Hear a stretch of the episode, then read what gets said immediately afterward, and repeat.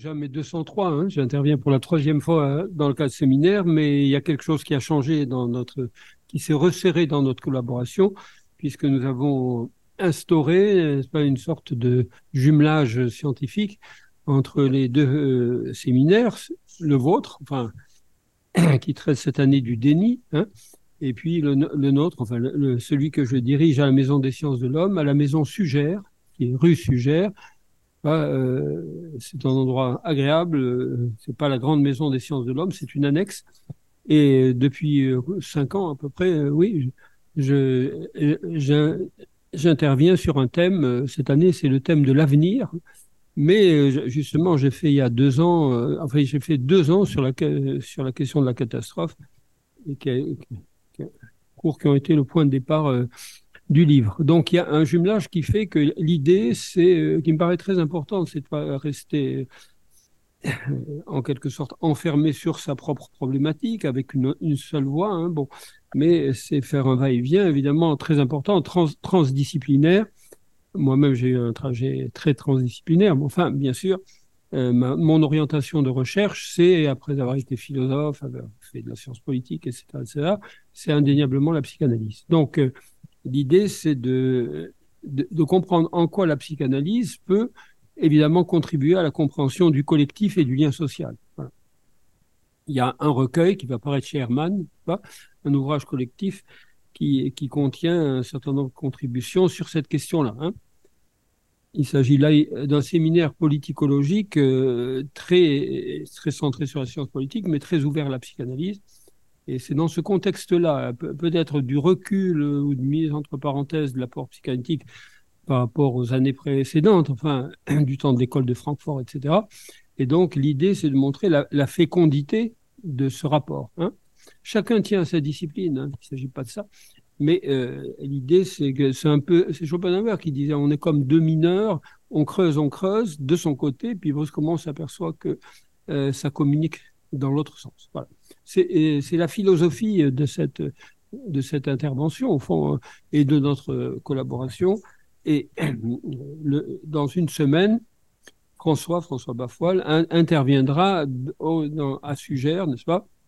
Vous pouvez le noter, 16 rue Sugère, euh, sur, son dernier livre, hein, sur le populisme qui qu'il présentera. Voilà, donc c'est au fond cette double présentation qui est le coup d'envoi aussi d'un échange, euh, j'espère, promis à une, longue durée. Bon. Alors, euh, oui, je vais présenter mon livre, mais euh, moi j'aime bien aussi, étant invité quelque part, en l'occurrence chez vous, et, et, d'une certaine manière, il y a un pont là qui va de soi. Essayer de voir comment je peux contribuer aussi à votre thème. Et je ne ferai pas un gros effort d'ailleurs, puisque la question de la catastrophe et la question du déni sont étroitement liées. Voilà. Je dirais d'emblée, hein, euh, d'abord par une phrase très synthétique, avant de la détailler assez largement. Euh, ce qui est extrêmement frappant dans le phénomène catastrophique, que j'appelle parfois catastrophal, hein, pas par euh, pédanterie, hein, mais parce que le mot catastrophal est plus structural. Catastrophique, c'est le phénomène. Donc, dans le phénomène catastrophique ou catastrophal, eh bien, euh, ce qui est extrêmement frappant, c'est la mise au travail, d'où mon titre d'ailleurs, d'un déni collectif. Hein. La grande catastrophe euh, commence régulièrement dans son déclenchement par un ne rien en vouloir savoir. On va bien sûr affiner cette généralité, mais ça me paraît, ça me paraît évidemment très important.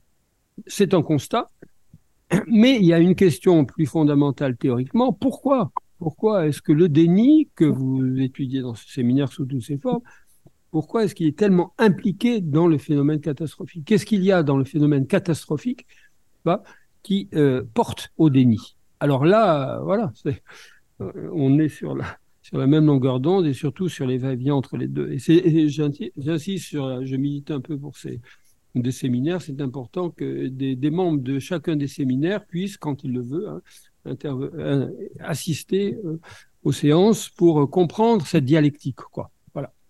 Euh, voilà. Alors, euh, quand j'ai commencé mon livre, j'ai pensé à une formule de Lacan. Euh, comme toujours, bien sûr, chez Lacan, c'est crypté, mais au fond, c'est clair, si on sait prendre la formule.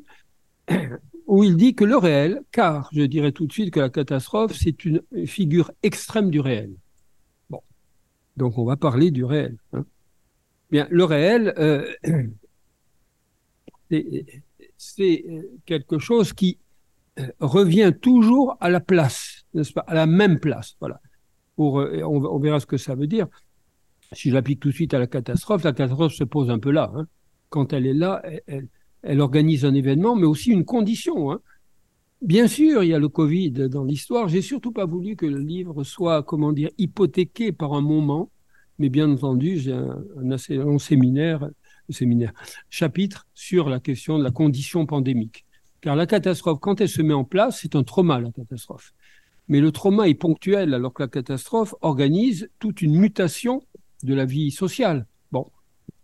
Et bien sûr, j'ai un chapitre aussi sur la catastrophe personnelle, et j'ai essayé de, de, poser une, j'en parlerai tout à l'heure, une clinique du sujet catastrophique. Hmm. Car apparaît tout quand on va consulter un analyste, on vient avec ces catastrophes qu'on présente, mais ce qui m'a paru toujours très frappant, c'est qu'il y a les catastrophes qu'on affiche, il y a celles peut-être encore plus importantes qui se révèlent au cours de l'analyse. Bon.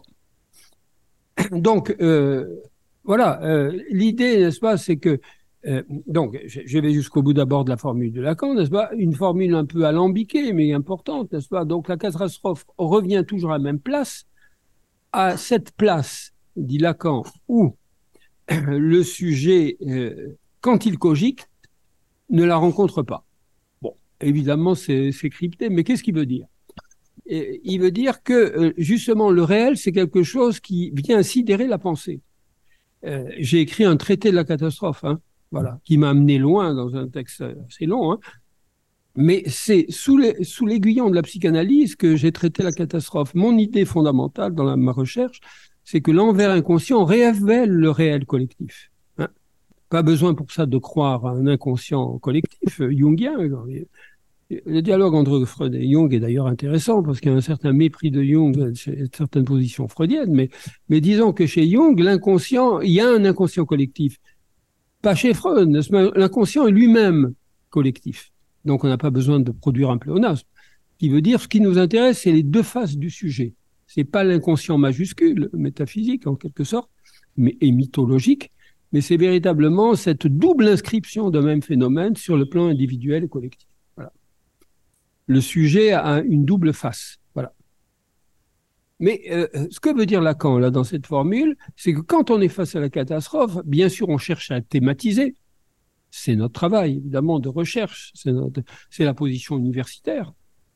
Moi, je trouve que c'est une belle position, la position universitaire, si elle tient à sa vocation première. Bon, donc on parle de la catastrophe. Mais il faut d'abord se laisser saisir par l'effet de sidération de la catastrophe sur la pensée elle-même. Voilà. Donc il faut une réflexion sur la catastrophe. Mais cette, euh, cette réflexion doit commencer par ce moment où, quand je cogite, n'est-ce pas, sur, eh bien, d'une certaine manière, je peux m'éloigner du réel. Hein. Quand le trauma est euh, éclate. Quand la catastrophe euh, s'impose, elle sidère la pensée. Et bien sûr, si on est tenté de faire une phénoménologie de, l'histoire du Covid, c'est extrêmement éclairant. Mais il y a un point, c'est pour ça que je ne voulais pas qu'on qu'il y ait un effet clin d'œil, parce que l'effet clin d'œil dans la recherche tend toujours à imaginariser les objets. Évidemment, tout le monde pense au Covid. Hein. On l'a vécu ensemble. Hein. Voilà.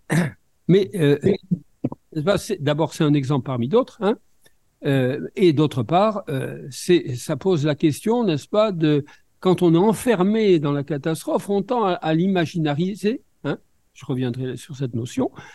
Et c'est pour la même raison qu'on la dénie. Je vais avancer doucement, hein, parce que essayer de.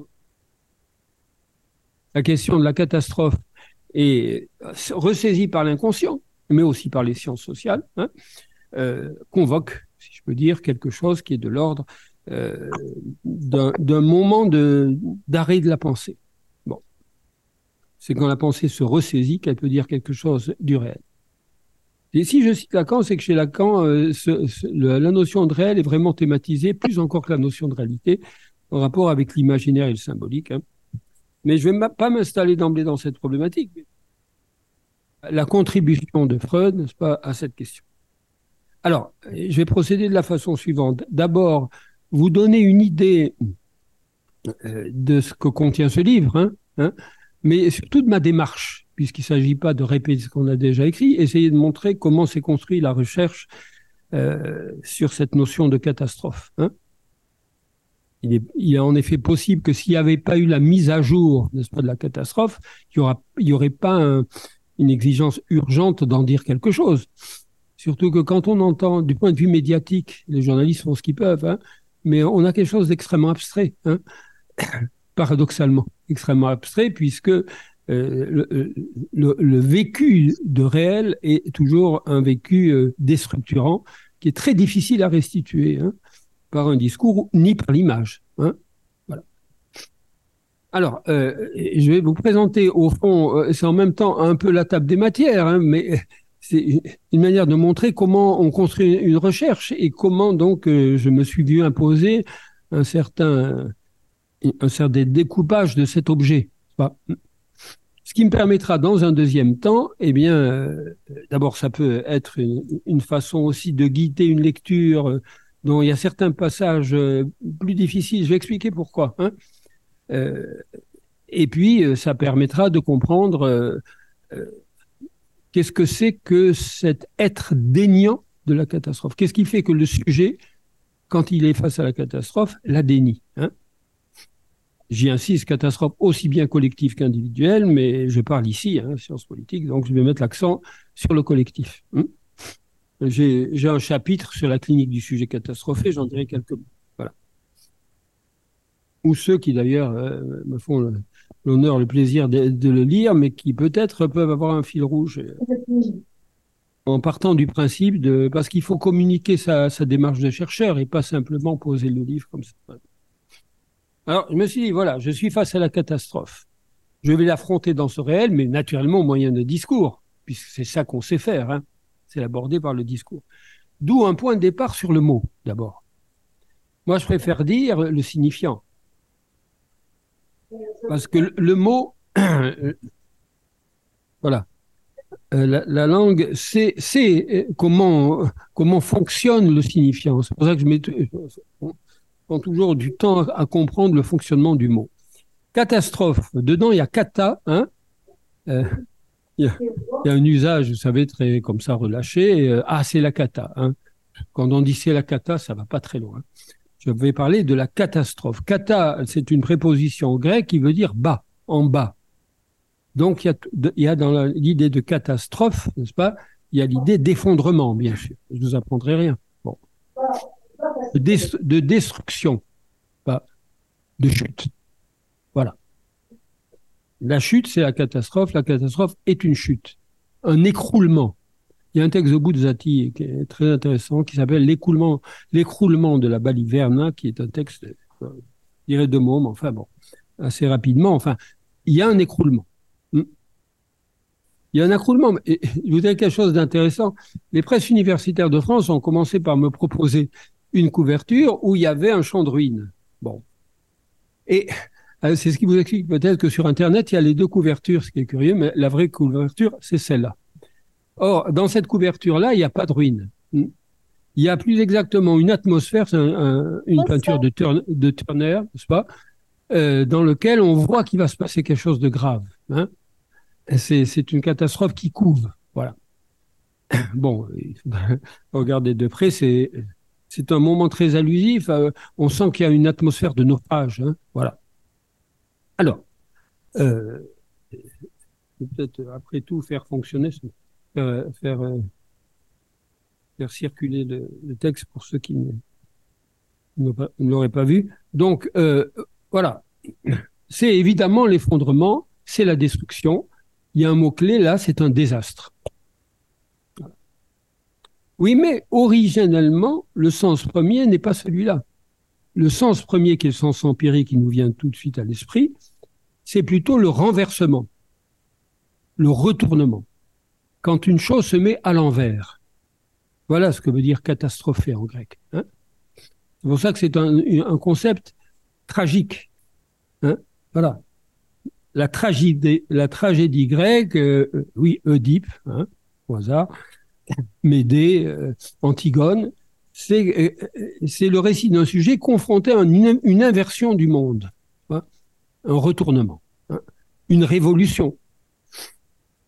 Cest toute révolution, on peut dire, on peut la supposer n'étant pas mauvaise, mais elle, elle, court le risque de renverser les choses. Et la Révolution française commence par les droits de l'homme, c'est formidable, ça finit par la terreur. Donc euh, renverser, c'est pas facile. Hein. Donc chaque fois qu'une, j'ai voulu qu'on garde ça en tête chaque fois qu'on prononce le mot catastrophe, un mot grec bien sûr, euh, antique, euh, mettre l'accent toujours sur le renversement et la destruction. Et pas seulement, troisième et dernier point, la fin. F, FIN, évidemment. Chaque fois qu'une chose finit, elle a une odeur de catastrophe. Même quand, par exemple, une séparation est absolument nécessaire, il, n'empêche que euh, il y a quelque chose comme une catastrophe qui apparaît. Hein, et bien sûr, à l'horizon, on a la catastrophe des catastrophes, la mort. On verra d'ailleurs pour Freud, la catastrophe des catastrophes, c'est pas la mort, c'est la castration. Tout de suite, je, lance ce mot lourd, hein, castration, mais enfin, euh, j'ai pas voulu bombarder le discours analytique. Ce qui m'a paru intéressant, c'est de voir le signifiant, de voir comment il se comporte, ce qui explique, c'est vrai, une longue introduction qui torture un peu le mot. J'ai même découvert que le mot catastrophe a été introduit en français par Rabelais, par François Rabelais, qui, euh, qui euh, a tout simplement francisé le mot catastrophe.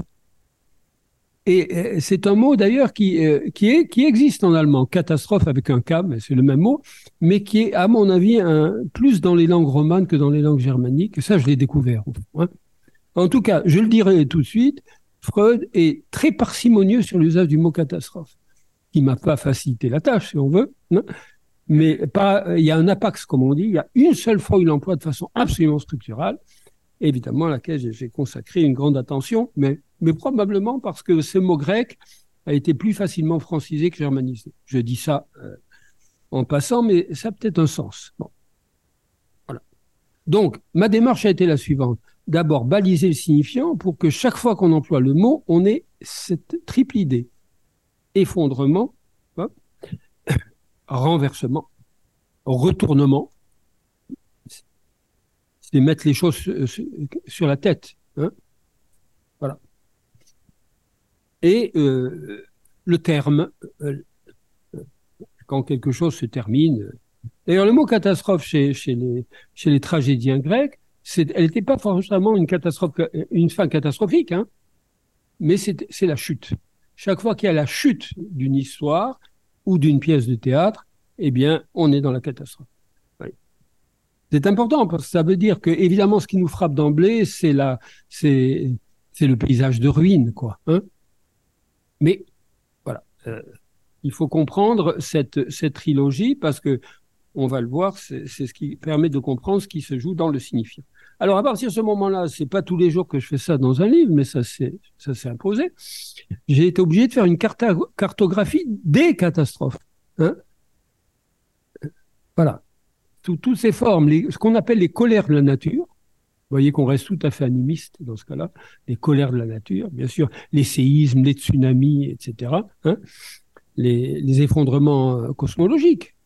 L'homme est un être post-catastrophique. Euh, j'ai appris des paléontologues que la vie avait disparu quatre ou cinq fois avant de se, de se stabiliser. Dire que l'homme est un produit tardif, très tardif.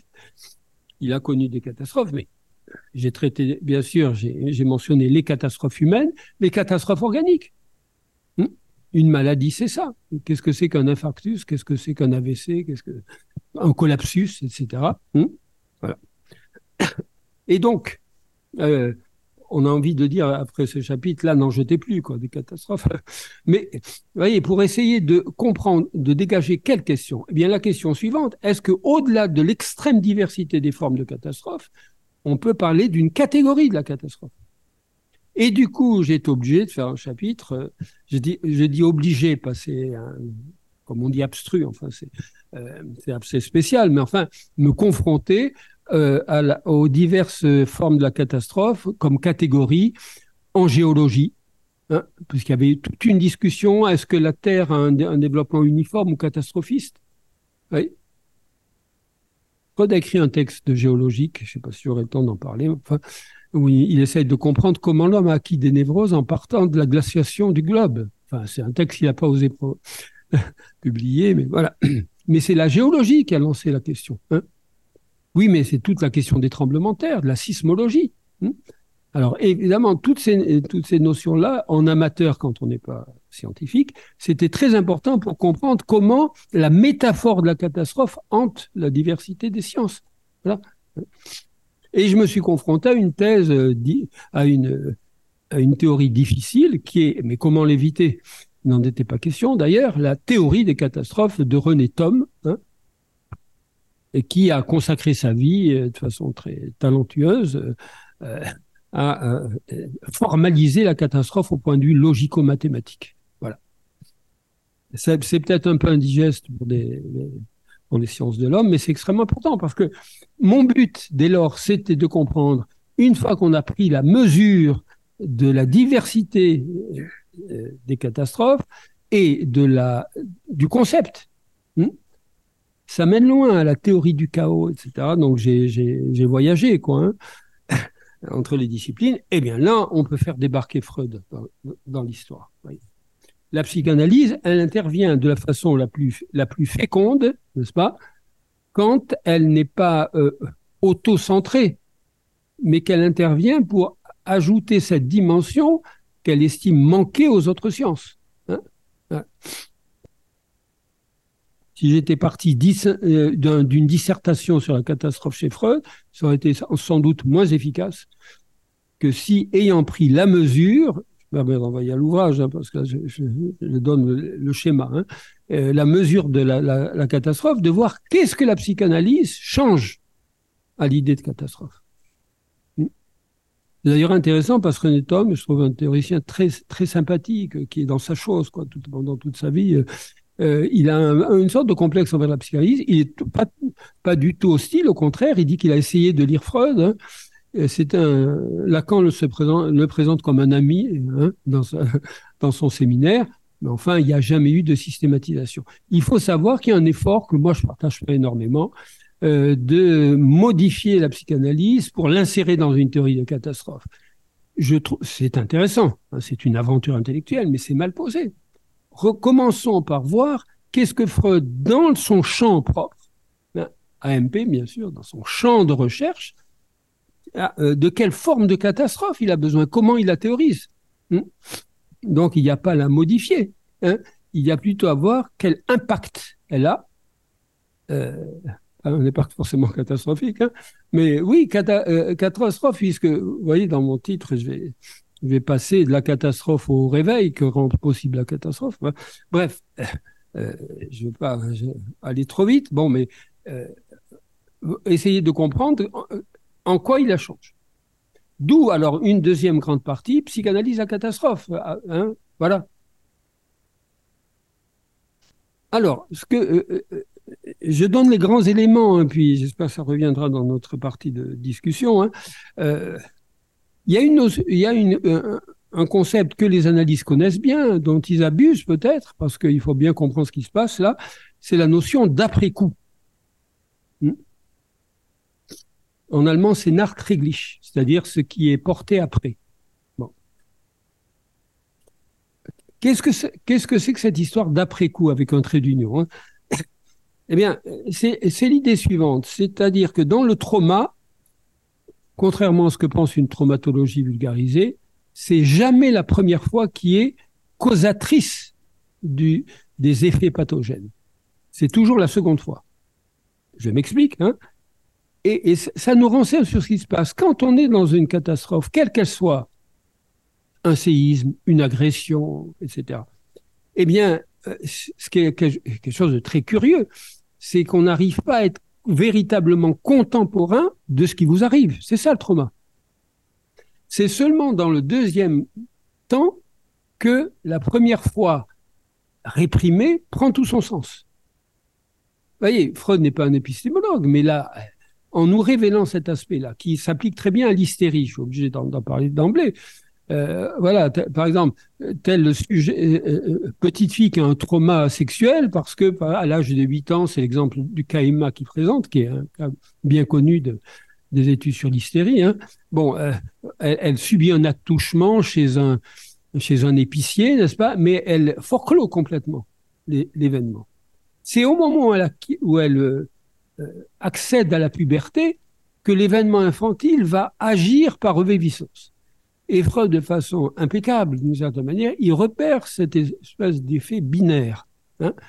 J'ai pas le temps, bien sûr, de, de détailler le cas, mais, mais voyez, à partir de ce moment-là, elle rentre, alors qu'elle est devenue une jeune fille, dans un magasin où il y a des commis, là, qui, euh, des, vendeurs, quoi. Et là, et elle revit la scène.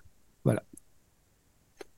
Donc, euh, ça veut dire que quand je suis dans le trauma, j'y suis pas. Le sujet d'Hiroshima n'existe pas. Hein. Ce qui existe, c'est l'après-coup ne serait-ce que par l'après-coup, il commence à partir du moment où il s'est passé quelque chose d'inconnu. Et puis, je vois qu'il n'y avait plus rien qui tient debout. Voilà.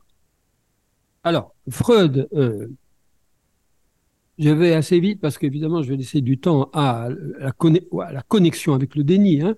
Mais bien sûr, il y a toute une élaboration. Je vais essayer dans cette seconde partie de présenter euh, une métapsychologie, métapsychologie étant le nom pour la théorie de la psychanalyse, en essayant de montrer tous les aspects qui sentent la catastrophe. Toujours avec cette idée euh, qui est amusante au fond, c'est que Freud ne met pas la catastrophe à chaque fois. Le mot n'y est pas, mais il nous donne des éléments pour la théoriser. Il ne met pas la catastrophe à toutes les sources. Il n'est pas catastrophiste. Hein mais il théorise la catastrophe à travers le trauma. Je, rappelle, je dirais simplement les choses suivantes. C'est un rappel pour ceux qui connaissent la psychanalyse, mais ça peut être aussi une découverte pour les autres. C'est-à-dire que euh, l'enfant, il connaît, indépendamment de ses traumas personnels, des mauvaises rencontres. Quoi. la catastrophe, c'est la mauvaise rencontre. Eh bien, euh, il, il éprouve deux traumatismes structuraux. Un, la séparation.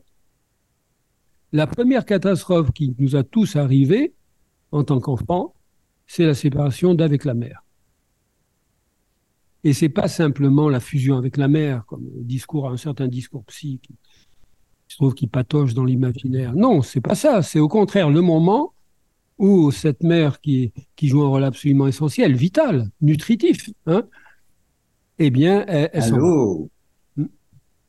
Et elle s'en va au moment. Ben oui, moi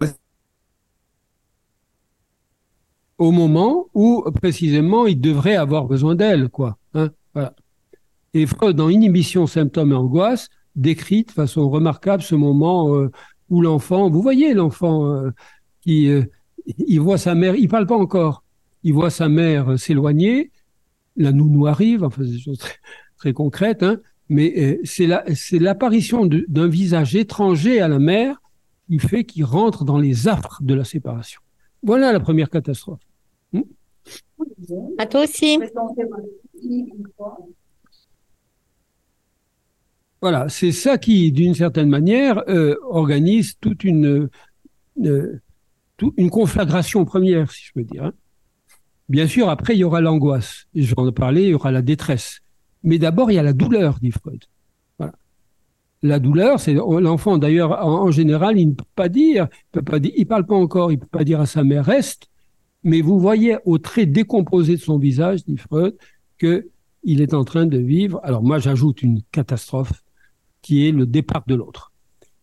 Perdre de vue, c'est une catastrophe qui se retrouvera dans toute la vie du sujet. Perdre de vue l'autre dans la séparation amoureuse, ça lui rappelle quelque chose au sujet.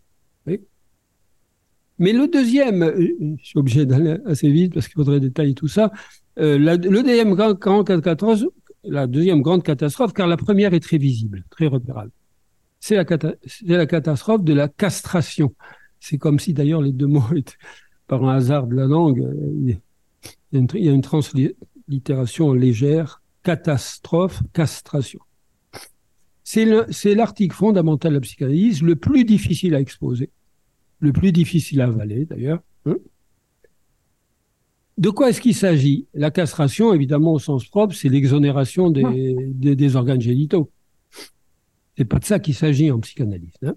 C'est l'angoisse de castration, c'est-à-dire la crainte. Euh, fort heureusement, il arrive rarement que la castration ait lieu. Euh, quoique dans les diverses formes de barbarie guerrière à la mode, oui, ça se passe. Il y a des choses indescriptibles dans la mutilation de la chair. Mais en psychanalyse, c'est d'abord la crainte que je perde non pas mes organes génitaux, ce qui arrive heureusement rarement, mais que je perde la capacité de jouir, la capacité de désirer. Voilà. Qui fait que l'homme est un être pulsionnel, l'humain est un être pulsionnel, mais c'est un être pulsionnel qui a quelque chose à perdre. Voilà.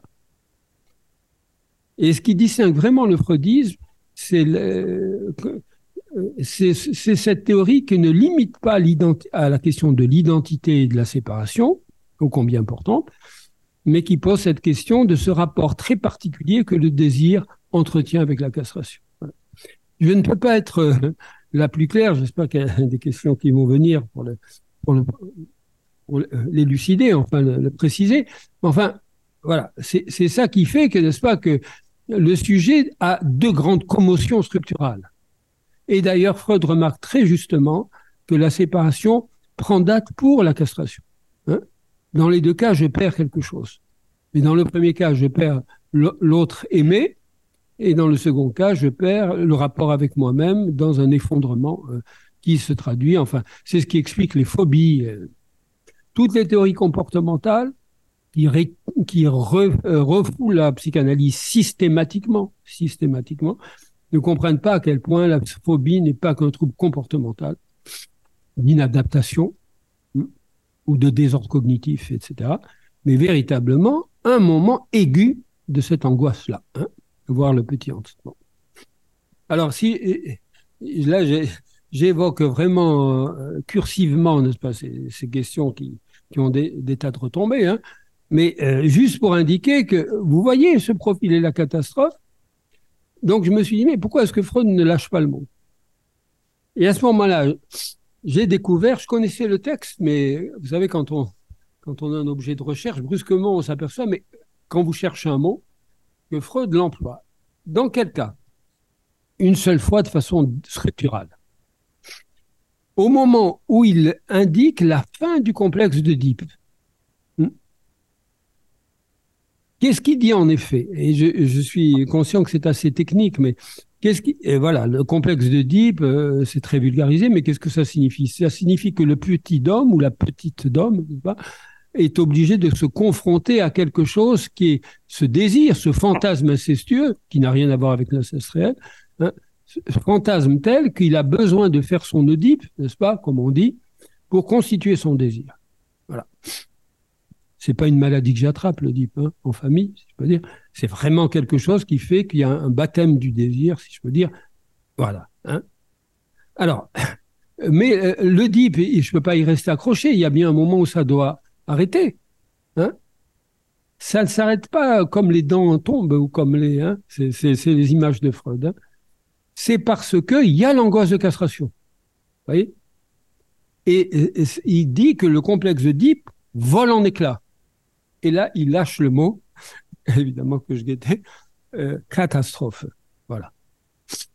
C'est un point extrêmement important. Ça veut dire que c'est justement sous l'effet de la crainte de perdre la capacité de jouir et de tout le rapport très complexe au père notamment, que le sujet renonce, renonce à euh, ce qui est d'ailleurs très utile, dit Freud, parce que c'est ce qui permet au sujet de rentrer dans la culture.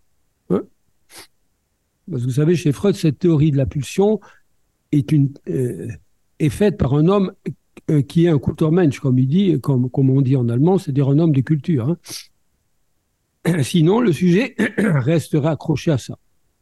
C'est ce qui fait la véritable catastrophe qu'est l'inceste réel, qui est vraiment un effondrement de la culture, hein, de la structure familiale, hein, quand il y a cette monstrueuse confusion entre le père et l'amant. Enfin, c'est mais il n'empêche pas que la fille a, un fantasme, mais l'inceste réel écrase le fantasme de façon catastrophique. Vous remarquerez que c'est une manière un peu différente de présenter les choses. C'est pas simplement une agression, c'est une catastrophe du symbolique.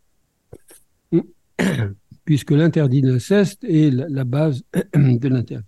Alors, je suis conscient que j'ai, je évoque des questions euh, structurales donc euh, de façon euh, assez rapide, mais pour voir, voyez, comment Freud Freud ne veut pas faire une théorie de la catastrophe spécialement, mais sous l'effet de l'expérience de l'inconscient, eh bien, il se trouve en position d'offrir aux théoriciens de la catastrophe. C'est dommage que Tom ait été un peu. Il avait une grande admiration pour Freud, mais il disait qu'il comprenait pas. Bon, qu'il était trop impressionné, qu'il n'arriverait jamais bon, à rentrer dans ces dédales. Bon, euh, c'est dommage parce que d'une certaine manière, il aurait sans doute pu être intéressé par euh, par cette ce que je viens d'évoquer, quoi.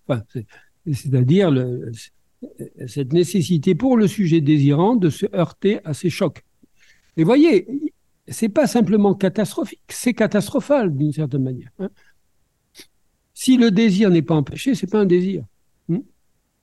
voilà. C'est une excitation, c'est une jouissance.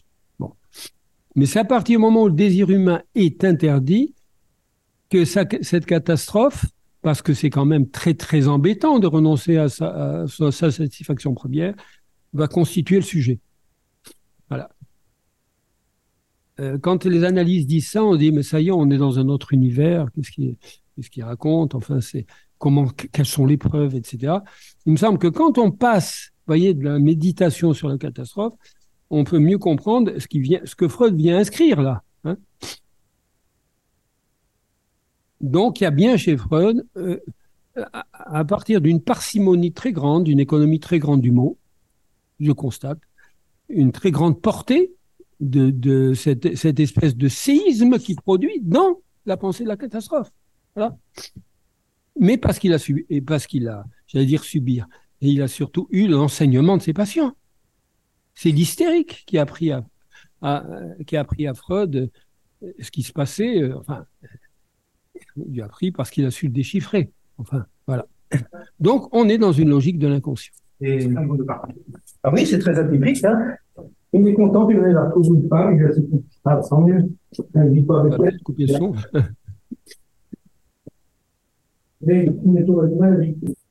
bon. Alors, non, ça serait peut-être dommage pour les autres. Oui, oui, c'est une coupure. Mais c'est. Leur micro. Oui, mais. Non, non, mais c'est toujours comme ça que ça, ça se passe. Hein. on ferme le micro jusqu'à qu'on puisse qu'on prenne la parole. Hein. L'essentiel, c'est d'écouter, et puis après, on, on, prend la parole. Je, je connais cette question. Hein. Les trois quarts des activités actuellement sont en Zoom. Hein voilà. L'espace analytique, euh, il y a beaucoup de parties. N'empêche pas, hein, je pense qu'on peut transmettre, c'est pas, pas une catastrophe. Mais euh, bon, c'est, ça implique quand même un changement je développerai pas ici. Alors, du coup, vous voyez, euh, je montre euh, comment la, la temporalité de mon enquête s'est imposée. Alors, à partir de ce moment-là, est-ce que c'est le dernier mot de la psychanalyse? Non, c'est au contraire ce qui ouvre. D'où la troisième partie qui est une écriture de la catastrophe. Que Maurice Blanchot appelait dans son univers de pensée l'écriture du désastre. Allons bon, la catastrophe qui est une destruction, qui est un choc, qui est un renversement, qui est un malheur. Hein? Aristote lui-même dit que la, tragédie, c'est justement le passage du bonheur au malheur. Certes, hein mais elle a fasciné la, littérature. La littérature, pas seulement l'écriture. Que serait la Bible sans le déluge? Sans Sodome et Gomorre? Hein? Donc, j'ai montré les figures bibliques de, ces formes, notamment le déluge, qui est, le prototype de la catastrophe infligée par Dieu, mais pour que l'homme se réveille. Mais du coup, j'ai découvert des tas de textes, enfin que je connaissais plus ou moins, mais que j'ai relu par la catastrophe. Un texte de Kleist, par exemple, le grand romantique allemand, euh, auteur tout à fait remarquable, qui a écrit Un tremblement de terre au Chili, euh, euh, l'écroulement de la baliverne de, de Buzzati, où il montre un, un, obsessionnel qui est persuadé qu'il a détruit un, un immeuble en, l'escaladant, etc. Bon, voilà. Et la peste d'Albert Camus. dont je vais dire deux mots tout à l'heure. Hein. Pendant le Covid, on s'est aperçu qu'il y avait un pic éditorial sur la pièce d'Albert Camus. Les gens se précipitant vers ce texte pour essayer d'avoir quelques repères sur ce qu'ils étaient en train de vivre. Voilà. Pourquoi? Parce que la catastrophe, si elle détruit, si même elle introduit une pulsion de mort, en même temps, elle sublime. Elle est sublimée. Il y a un texte très, très important du philosophe, philosophe Kant, philosophe gigantesque, je trouve, euh, qui, dans la critique du jugement, montre ce que c'est que le sublime dans la nature. Voilà. Et effectivement, une avalanche, euh, une, catastrophe en général qui détruit, en même temps fait l'objet d'une sublimation. Vous voyez? C'est ça que je trouve extrêmement intéressant quand même. C'est ce qui, c'est ce qui explique, n'est-ce pas, euh, cette troisième partie qui essaye de, une fois qu'on dispose de la catastrophe dans la réalité empirique, euh, du, euh, du collimateur en quelque sorte psychanalytique, donner la parole ou montrer que longtemps avant, Freud a toujours dit hein, que c'est pas le psychiatre qui a précédé, la psychanalyse pour l'inconscient, ce sont les grands écrivains. Ce sont les écrivains, les grands, hein, qui ont le sens de l'inconscient. Ça, c'est un point absolument capital. C'est en lisant Goethe, Shakespeare, etc., qu'on comprend que n'était pas dû l'inconscient. Mais ils n'ont pas produit de savoir. Alors du coup, ça m'a beaucoup intéressé de suivre à la trace euh, la catastrophe à partir de, ces auteurs, euh, c'est-à-dire ces moments. Euh, c'est une histoire, bien sûr, synthétique, mais de ce cheminement d'idées de catastrophe. Une catastrophe, ça se vit, mais en même temps, ça s'écrit, ça tente de s'écrire. Et c'est ça qui, qui permet pas simplement d'illustrer la catastrophe, mais de continuer à l'approfondir. Voilà. Il me restait une, quatrième et dernière partie, évidemment qui est spécialement intéressante ici, c'est-à-dire la catastrophe sociopolitique. Une révolution, on n'est pas en train de dire qu'une révolution doit être absolument évidente, mais une révolution comme retournement, un, putsch. J'ai essayé de, de montrer tous ces moments où dans le politique il y a un renversement qui, qui où l'ordre est mis sur la tête ce que Durkheim, le sociologue Durkheim, appelait l'anomie. Hmm? Les situations anomiques, c'est la République de Weimar. Euh, ne vais surtout pas faire de chronique, mais quand même, on a une période quand même qui, ça sent, ça sent l'anomie, quoi. Ça sent, bon, euh, mais bien sûr, un, un, clin d'œil qui est moins important que le fait que précisément il y a des moments où ça ne marche plus. Freud lui-même a été absolument désastré peut-être pas euh, connu de façon très, très claire, enfin, par la Première Guerre mondiale, qui était plus qu'une guerre parmi d'autres. Le premier conflit mondial, pour Freud, c'est une page qui est, qui est tournée définitivement. Lui qui a parlé tellement du malaise dans la culture, qui est le malaise des temps de paix, il a mis en évidence la catastrophe dans la culture. Il y a une très belle lettre à Lou Salomé où il lui dit que voilà, il, euh, ce qu'il pense, c'est que cette guerre finira comme toutes les guerres. C'est vrai, elle, s'est terminée en, 1918, mais ça sera plus jamais pareil. Ça sera plus jamais pareil parce que la culture elle-même, l'être de la culture qui était ébréché. Et lui, qui se présente comme un juif tout à fait athée, eh bien, à la fin, il s'amuse après tout Salomé en lui disant le mystérieux inconnu qui nous a créés, il dit pas qui nous a créé. Enfin, qui, mystérieux inconnu, il peut pas l'appeler Dieu. Il a intérêt à refaire sa copie maintenant. Hein. et tenter à nouveau avec une autre humanité ce qui vient de rater. C'est une lettre, hein, vous trouverez pas ça dans, dans un texte de Freud, mais pour bien montrer à quel point Freud a été sensible, lui qu'on présente comme euh, un peu euh, étranger à la politique, il a été évidemment tout à fait sensible à, cette, euh, à, ces séismes dans la politique. C'est dans cette gouffre que s'est investi le nazisme. Le nazisme, le nazisme n'est pas possible sans l'effondrement total de la culture.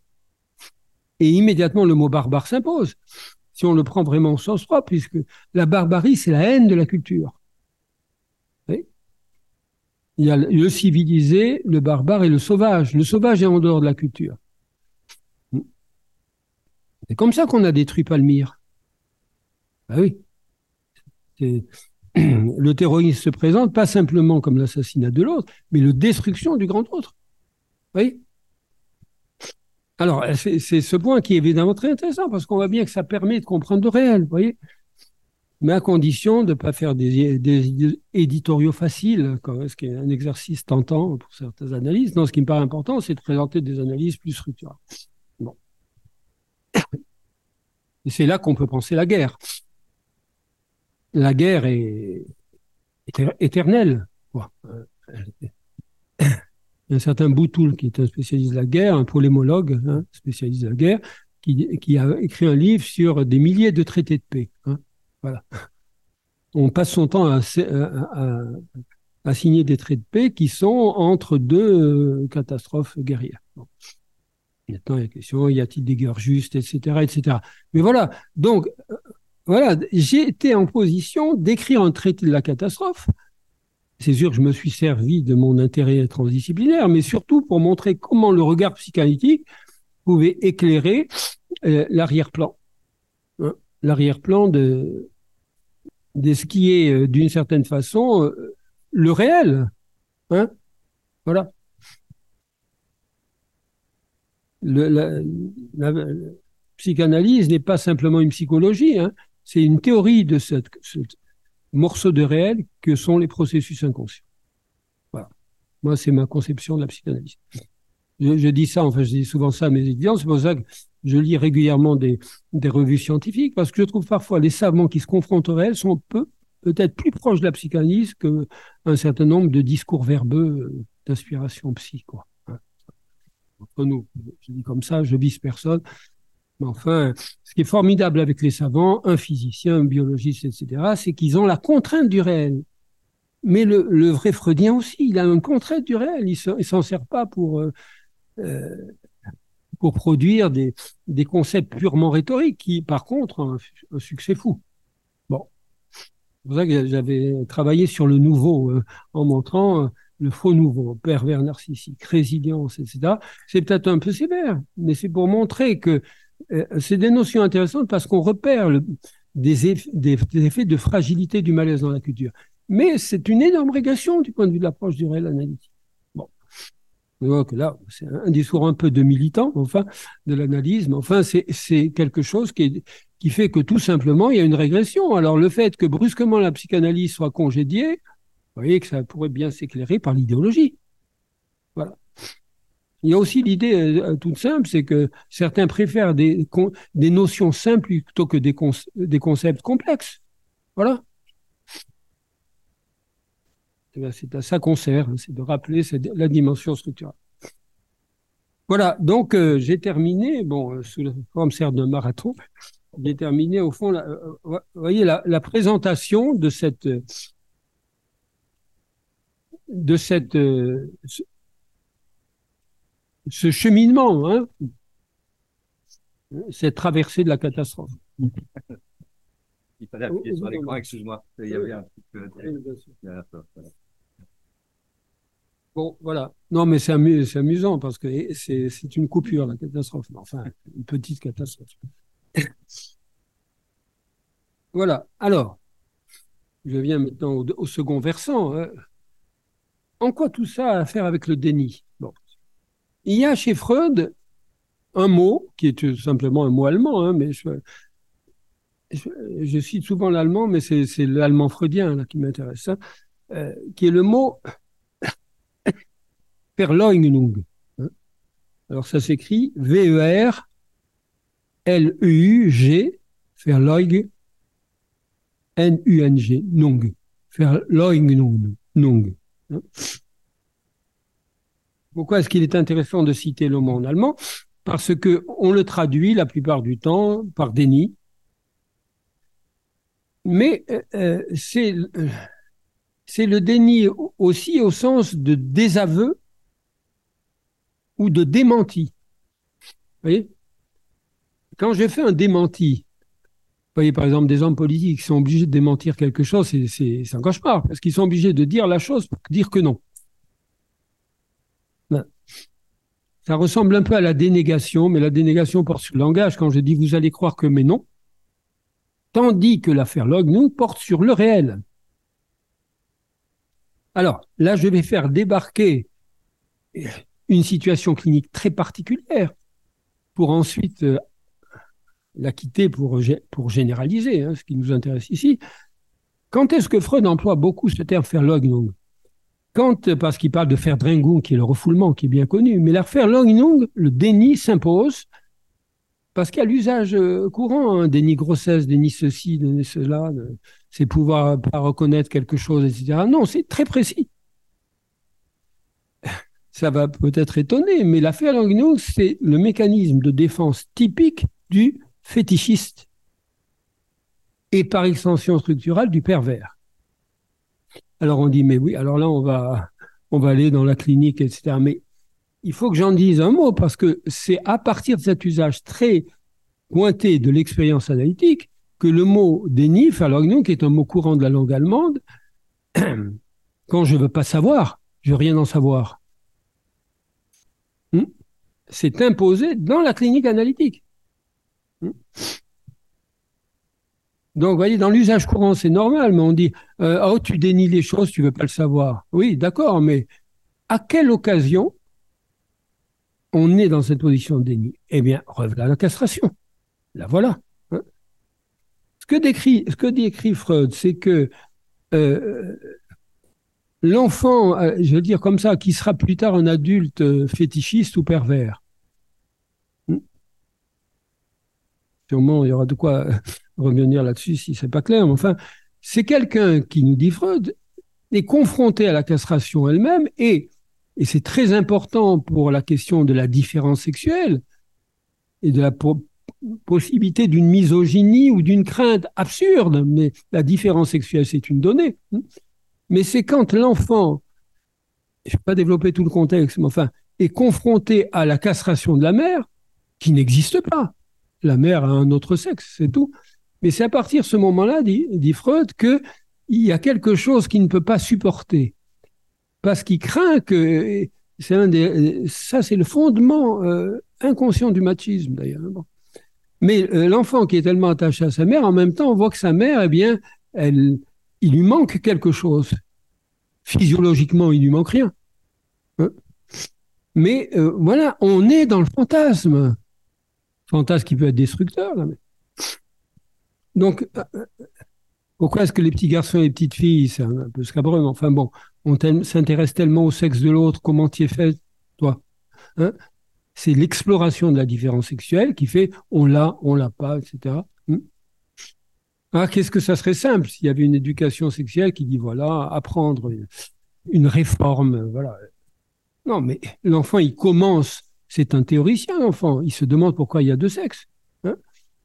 ça va de soi, mais en même temps, c'est ça, c'est là-dessus qu'il se creuse les ménages. Oui. Donc, quand il est confronté à quelque chose qui apparaît comme un corps qui manque, troué, pour ainsi dire. On est en plein fantasme, j'y insiste. Il y a eu dans ambiguïtés dans certains courants féministes avec ça. C'est pas que la femme, du point de vue de l'inconscient, soit inférieure. Au contraire, la, mère est magnifiée. Mais se pose une question de, il y a un manque. Et voilà. Là, le sujet, ce sujet très particulier, ne veut rien en savoir en même temps, il a vu. Hein il a bien vu qu'il y avait quelque chose qui manquait.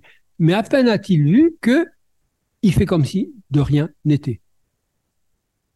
Voilà. Le déni, c'est de faire comme si de rien n'était. C'est une formule curieuse en français, de rien, mais tout simplement, j'ai vu que ça venait du XVIe siècle, ce qui explique qu'on a gardé cette tournure du XVIe siècle, comme si de rien n'était. Voilà. Euh, cette angoisse, c'est pour tout le monde. Mais le fétichiste, et le pervers, ce sont des sujets qui vont construire à partir de cette terreur. Car le pervers et le fétichiste sont des gens qui, si les pervers sont capables de tout, mais ils ont eu très peur. Ils ont eu une peur bleue. Hein et à peine ont-ils vu ce qui n'a pas le droit d'exister, qu'ils le censurent. c'est pas, on va pas rentrer dans la métapsychologie et détailler, mais enfin, c'est différent du refoulement. On, refoule une représentation déplaisante. Là, c'est une, j'allais dire, c'est une forclusion. Non, c'est autre chose. C'est un déni du réel. Voilà. Ça fait un drôle de sujet parce que si j'ai vu et je fais comme si je n'avais pas vu, c'est un peu, vous savez, ce qu'on appelle les hallucinations négatives. L'hallucination, c'est quand euh, je vois ou j'entends des choses qui n'existent pas. Mais l'hallucination euh, négative, c'est quand je ne vois pas quelque chose qui est sous, mon nez. Hmm? Voilà. Donc, à partir de ce moment-là, je vais invalider la chose. Bon, c'est curieux, hein, mais l'hallucination négative est importante. D'une certaine manière, l'hallucination négative, qui est liée au processus de faire l'oignon, je vais démentir qu'il y a un problème ça ouvre, vous voyez, c'est là où véritablement la science du collectif peut méditer ça. Hein je, fais comme si ça n'existait pas, mais attention, le fétichiste, qu'est-ce qu'il va faire? Eh bien, comme il va avoir cette terreur de quelque chose qui manque, hein, eh bien, à partir de là, il va constituer. Je suis obligé de parler en même temps du fétichisme et de la perversion, mais bon, c'est une question très, trop technique, hein.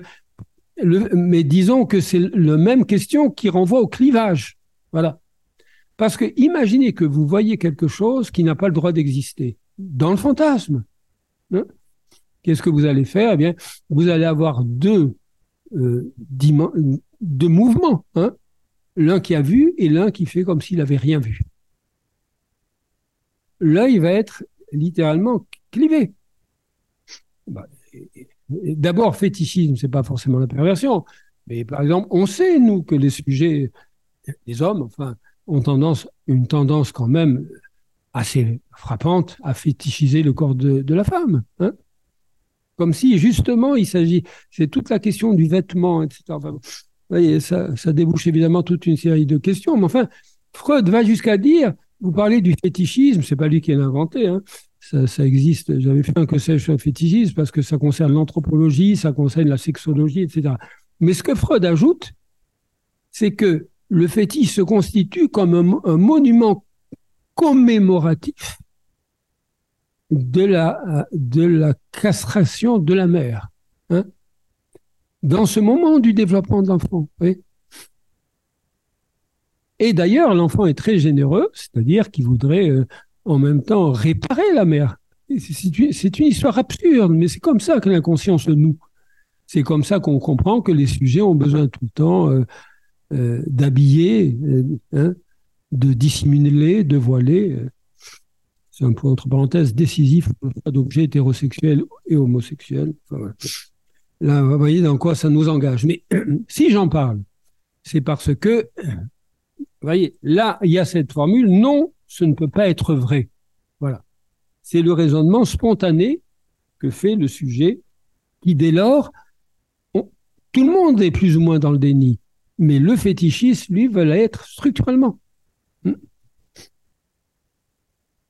Il va, euh, à partir de là, rentrer dans toute une escalade hmm, très paradoxale, mais ça éclaire beaucoup euh, l'attitude du pervers, c'est-à-dire euh, essayer par des passages à l'acte, par des mises en scène, par des, ce qu'on retrouve d'ailleurs chez ce qu'on appelle les serial killers, etc., qui ne peuvent pas tuer n'importe comment, qui organisent quelque chose, d'ailleurs de, terrorisant.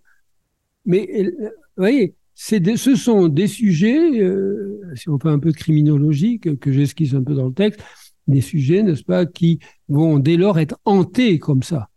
Hein je me demande si, si le jour on, comprendra qui était Jack l'Éventreur, le, grand criminel, ça serait pas sans rapport avec ça. Mais on n'en sait rien.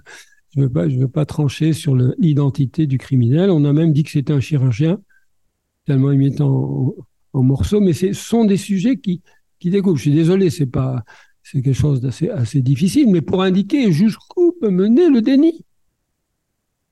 Voilà. Donc, non, ça ne peut pas être vrai parce que s'il y a un manque, ma mère n'est pas complète. Un énorme malentendu, mais qui va avoir des effets inconscients. Et deuxièmement, ça peut m'arriver. D'où la passion, par exemple, des sujets pervers pour leur mère. Enfin, euh, avoir un, intérêt pour ça, ça signe pas la perversion, mais une façon très particulière de se considérer comme euh, regardez les drag regardez les travestis. Pourquoi est-ce qu'on se travestit Pourquoi? Hein? Ah ben c'est une perversion, c'est leur truc. Ben non. Quand vous voyez de près le travestissement, c'est se déguisant sa mère, c'est ajouter des, des, des colifichés féminins, etc., ou les drag queens. voilà. Donc si on faisait, si ces sujets-là étaient dans l'analyse, je fais le pari on trouverait comment ils se sont mis dans ces situations telles que... Il y a tout un discours social maintenant, on discute plus. Euh, c'est un choix. On peut, être, on peut choisir son sexe, on peut être transgenre, etc. Bien sûr, la psychanalyse est pour l'émancipation, sauf que c'est pas une question d'identité, c'est une question d'identification c'est très important parce que maintenant, il y a certains, j'ai entendu parler de ça dans les analyses de psychothérapie d'adolescents, telle, telle fille, telle adolescente qui dit, écoutez, ne cherchez pas mon histoire d'inconscient, hein. moi je suis un garçon. Donc, ce que je vous demande, c'est de contacter mes parents pour dire qu'il faut m'opérer. Hmm? Nous, ce qu'on pense, c'est que si une psychothérapie avait lieu, il ne s'agit pas de guérir le sujet de, sa volonté de devenir homme, mais de comprendre comment ça s'est noué. Oui voilà. C'est là où la psychanalyse est un savoir résistible. Vous voyez C'est un siècle après, même si on en parle beaucoup, ça a un certain prestige, etc. Mais le réel, le réel n'est toujours pas avalé. C'est quand même quelque chose d'assez assez particulier. C'est ce qui fait que peut-être le côté passionnant, au fond, de voir l'envers. Hein. De même, ce qui m'intéresse, un terme que j'emploie beaucoup, c'est l'envers inconscient du social. Voilà. Voilà, donc, euh, voyez, là, on est véritablement dans euh, ce mécanisme de défense, comme on dit, mais chez Freud, le mécanisme de défense, c'est un mécanisme de déjugement, vous voyez c'est-à-dire, on va penser que, mais non. Euh, vous savez que, Freud avait, j'avais jamais montré ça, a lu des, théoriciens du jugement. Lui qui, se méfiait de la philosophie, euh, parce qu'il a besoin d'une théorie du jugement. Les mécanismes de défense sont une façon de juger hein, et de déjuger. Hein. En allemand, c'est faire, ne pas. Hein. Dans, le, dans le déni, euh, je, déjuge. Mais encore une fois, j'y insiste, c'est là qu'on a le réel. Vous voyez que le réel, c'est... Alors, c'est là où on va revenir à la réalité plus commune que celle de la perversion du fétichisme. C'est la réalité empirique, quoi. Hein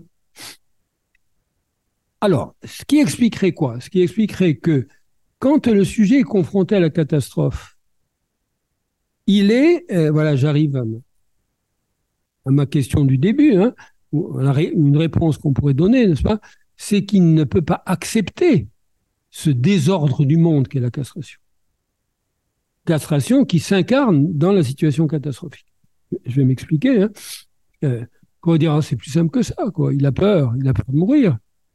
Hein. Il a peur de mourir. Mais, vous voyez, le premier temps de la catastrophe, c'est toujours, euh, il se passe rien. Au début de la peste d'Albert Camus, il y a un joli passage où Rieu, qui est le médecin, qui lui euh, n'est pas dans le déni, quand même il est dans le déni au départ. Puisqu'il dit, mais enfin, c'est pas possible. Il y a un très joli passage où il dit, voilà, c'est la ville d'Oran, enfin, c'est une ville très calme, etc., où chacun fait ses affaires. Et, bon. et il dit, c'est la peste, parce que les rats commencent à mourir. Les, les rats morts s'entassent, mais ça va. Hmm. Ah, c'est curieux, c'est bizarre. Sauf, euh, sauf qu'on sait que c'est par là comment commence la peste, hein, c'est par les puces et par les rats. Hein. Mais lui, il dit ça doit être la peste. Mais il dit très joliment, voilà, il y a un ciel bleu, tout va bien, et il y a le mot peste. Il n'arrive pas à les faire rimer. C'est très joliment ça. C'est-à-dire que la peste, il pense à toutes les pestes, toutes les épidémies de l'histoire, etc. Hein. Mais c'est pas pour nous, quoi. La catastrophe, c'est pas pour nous dans le monde ordinaire. Oui. ce que les phénoménologues appellent le Lebenswelt, le monde de la vie. C'est le cours ordinaire de la vie qui est sinistré, qui est coupé. Vous voyez Je peux plus vivre comme avant. Bah oui, il faut que je me confine, il faut que je. Vous savez, après le confinement, certains patients nous en parlent, mais n'importe qui pour en parler, n'est-ce pas? C'est quand on n'est pas sorti pendant des, jours où on voit une ville vide, on ne sait plus comment mettre ses pas dans la ville. J'ai entendu ça. Vous voyez? C'est que la routine utile pour s'adapter au monde est cassée et coupée. Donc en 2020-2021, hop, on saute dans le temps d'un état à l'autre, on est rentré dans la catastrophe. Donc le premier réflexe, c'est de dire tout va bien. Il y a, une chanson des années 30 de certain Paul Misraki qui s'appelle Tout va très bien, Madame la Marquise. 1935. Bon, c'est une, chanson comique, mais c'est euh, Hitler monté au pouvoir. Tout va très bien, Madame la Marquise, vous connaissez sans doute l'histoire, c'est-à-dire c'est un valet qui lui dit tout va très bien, mais attention, vous avez perdu ceci, perdu cela, à la fin, il n'y a plus de château, tout a été incendié, euh, votre mari s'est suicidé, etc. Mais tout va très bien, tout va très bien. C'est assez irrésistible dans le tragicomique. Quoi. Mais ce côté, tout va très bien, Madame la Marquise, c'est quelque chose qu'on retrouve. Au moment de Tchernobyl, eh bien, le, rayon atomique, arrêté juste aux frontières. Hein voilà. On peut dire, mais c'est énorme énorme, c'est le déni. il, va de soi que, par exemple, les politiques qui ont peur de faire peur aux masses, il est évident qu'avec au fond une bonne intention, ils cachent. Et c'est très bien décrit dans, chez, euh, chez Camus, qui évidemment pense à ce qu'on appelait la peste brune, c'est-à-dire le nazisme. C'est un certain Guérin, j'ai trouvé ça, qui avait écrit ce texte. Il est allé voir les nazis dans les années 30. C'est un texte très, très intéressant, un reportage, quoi. Euh, et c'est lui qui a introduit l'idée de peste brune. Voilà. Allusion au costume, au costume nazi. Voilà. Mais, c'est ça, vous voyez, c'est. Euh, un certain Benassar, qui est un brillant euh, historien des, épidémies, notamment en Espagne, n'est-ce pas Il dit que les, épidémies sont de véritables personnages historiques. Lui qui a tellement étudié les épidémies, les pandémies. Hein. Et oui, parce que le, vous voyez bien que le, le Covid, euh, on l'a on, personnalisé. Hein? Alors bien sûr, on attend le vaccin, on a attendu le vaccin, il est venu. On n'a que refusé ça, euh, presque politiquement, en disant qu'est-ce qu'ils nous veulent nous, intruser avec leurs trucs. Vous voyez? Donc euh, l'inconscient est là, mais l'inconscient va jusqu'aux comportements les plus irrationnels. Lui-même dit que euh, le non, c'est pas vrai, c'est pas possible, ça fait écho au trône et l'autel sont en danger. Voilà. Ou la faucille et les marteaux. Voilà. Quand il y a un effondrement des fétiches constitutifs du social, bon, bien à partir de ce moment-là, euh, euh, il faut dire non. Voilà. C'est un boulevard pour les interprétations politiques, je trouve, c'est-à-dire des moments de l'histoire où comment, commence à pulluler, les, fétiches, les, vous voyez. Euh, mais le, voyez, la, la terreur, c'est un phénomène qui se veut. Le rêve du terroriste, c'est d'être un ravage, comme si c'était une avalanche, comme si c'était. De manière à diviser évidemment le, sujet. C'est ça la vraie portée. C'est ça la vraie portée. C'est porter l'angoisse dans l'autre. Quand je suis confronté à tous ces phénomènes, je suis exposé. Alors, une fois que j'ai commencé à comprendre l'étendue du désastre, eh bien, je vais rentrer dans un état qui s'appelle pas seulement l'angoisse, la détresse et je suis obligé de citer le terme allemand, peut-être l'un des derniers que je vais citer, Hilfslosigkeit, qui en allemand veut dire l'absence d'aide.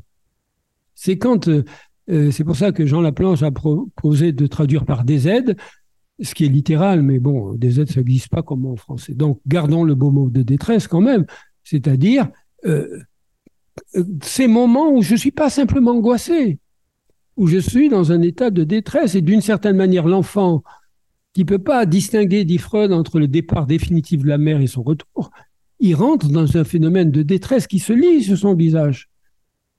Et là, vous avez une description de, de, de la terreur, quoi, qui, qui, qui, est la, qui est ressentie envers une destruction du monde. Enfin, voilà.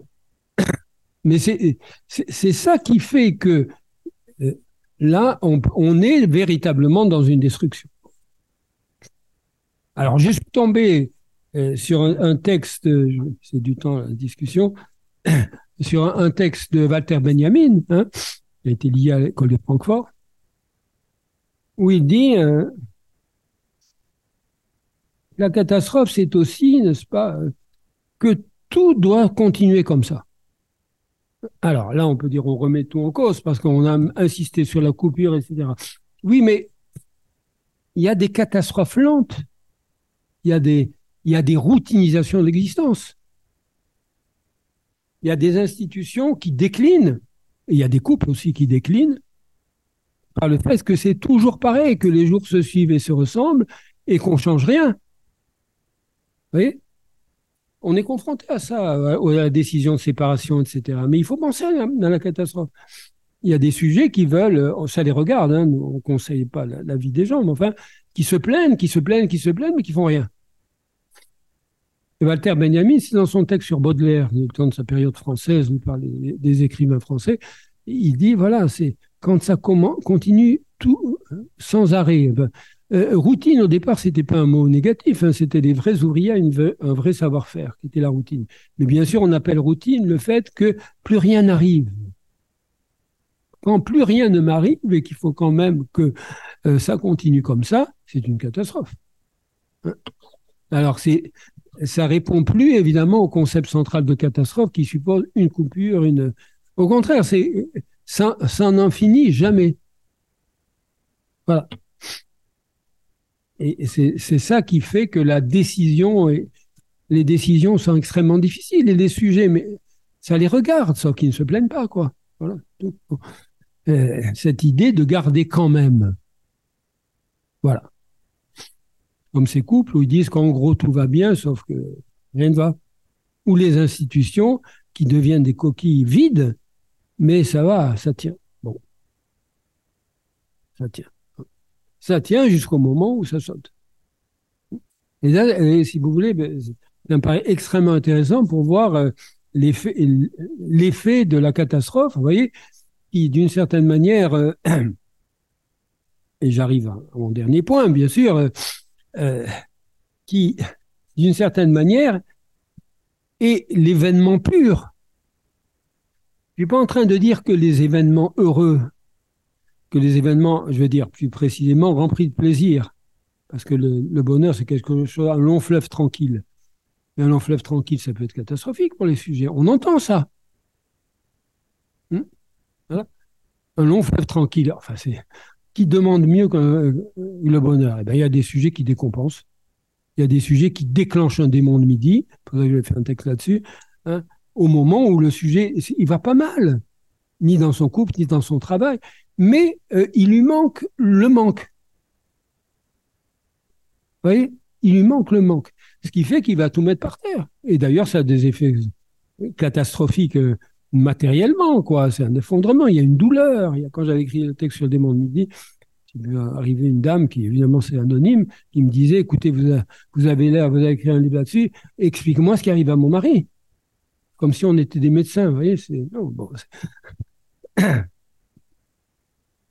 Eh ben, ça, vous voyez, ça donne la vraie dimension de l'inconscient, c'est-à-dire c'est quelque chose qui, qui ne tient plus. Et en même temps, le déni, j'aurais presque envie de mettre en parenthèse un éloge du déni, parce que le, déni, d'une certaine manière, il permet provisoirement de neutraliser la détresse. Vous voyez?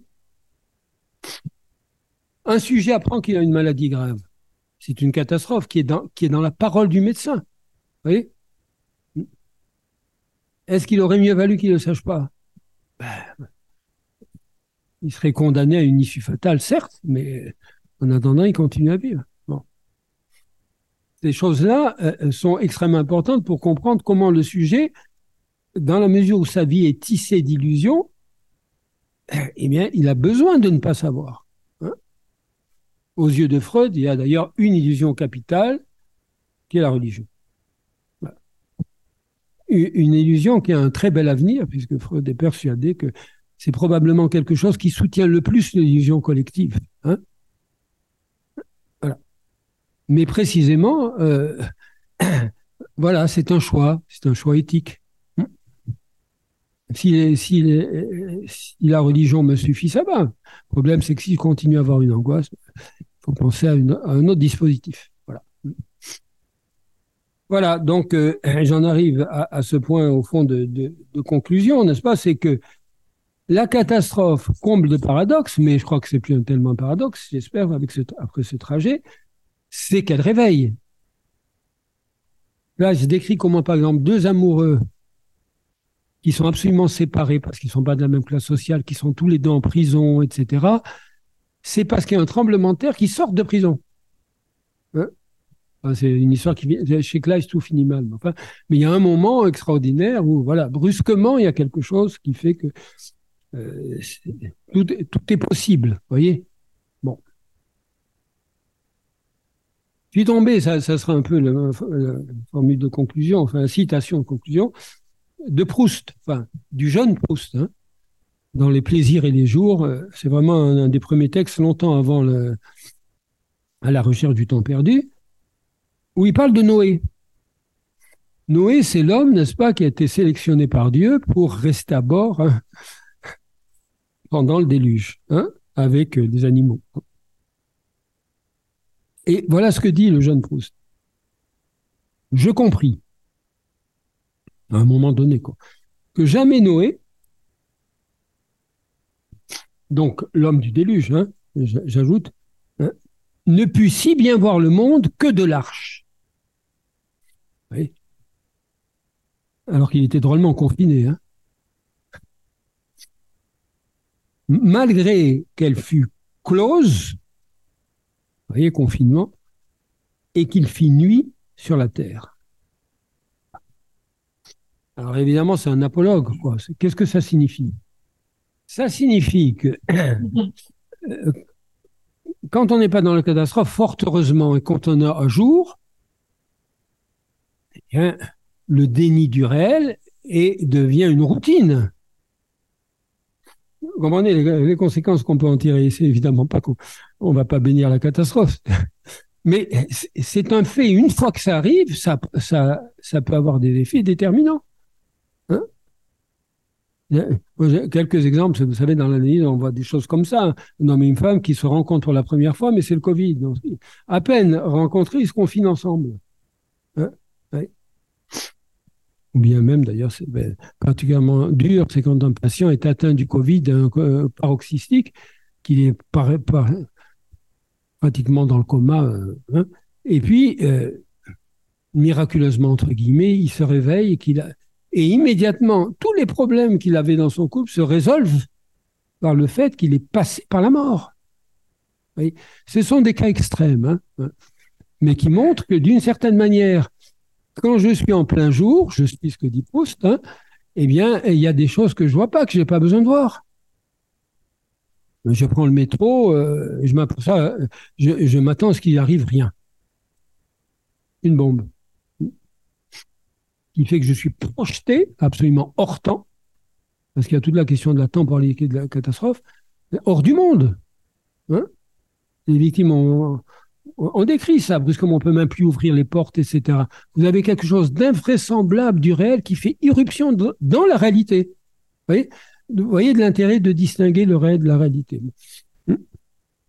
Mais la réalité est toujours imaginarisée, vous voyez ce que je voulais dire au départ. Hein je m'attends à ce que les choses se passent comme d'habitude. Et même si c'est de la routine, c'est pas si catastrophique que ça. Oui. Mais à partir du moment où le sujet est confronté à ça, il se réveille, vous voyez. Ce sont les phénomènes d'après-guerre, ce sont les d'après-coup.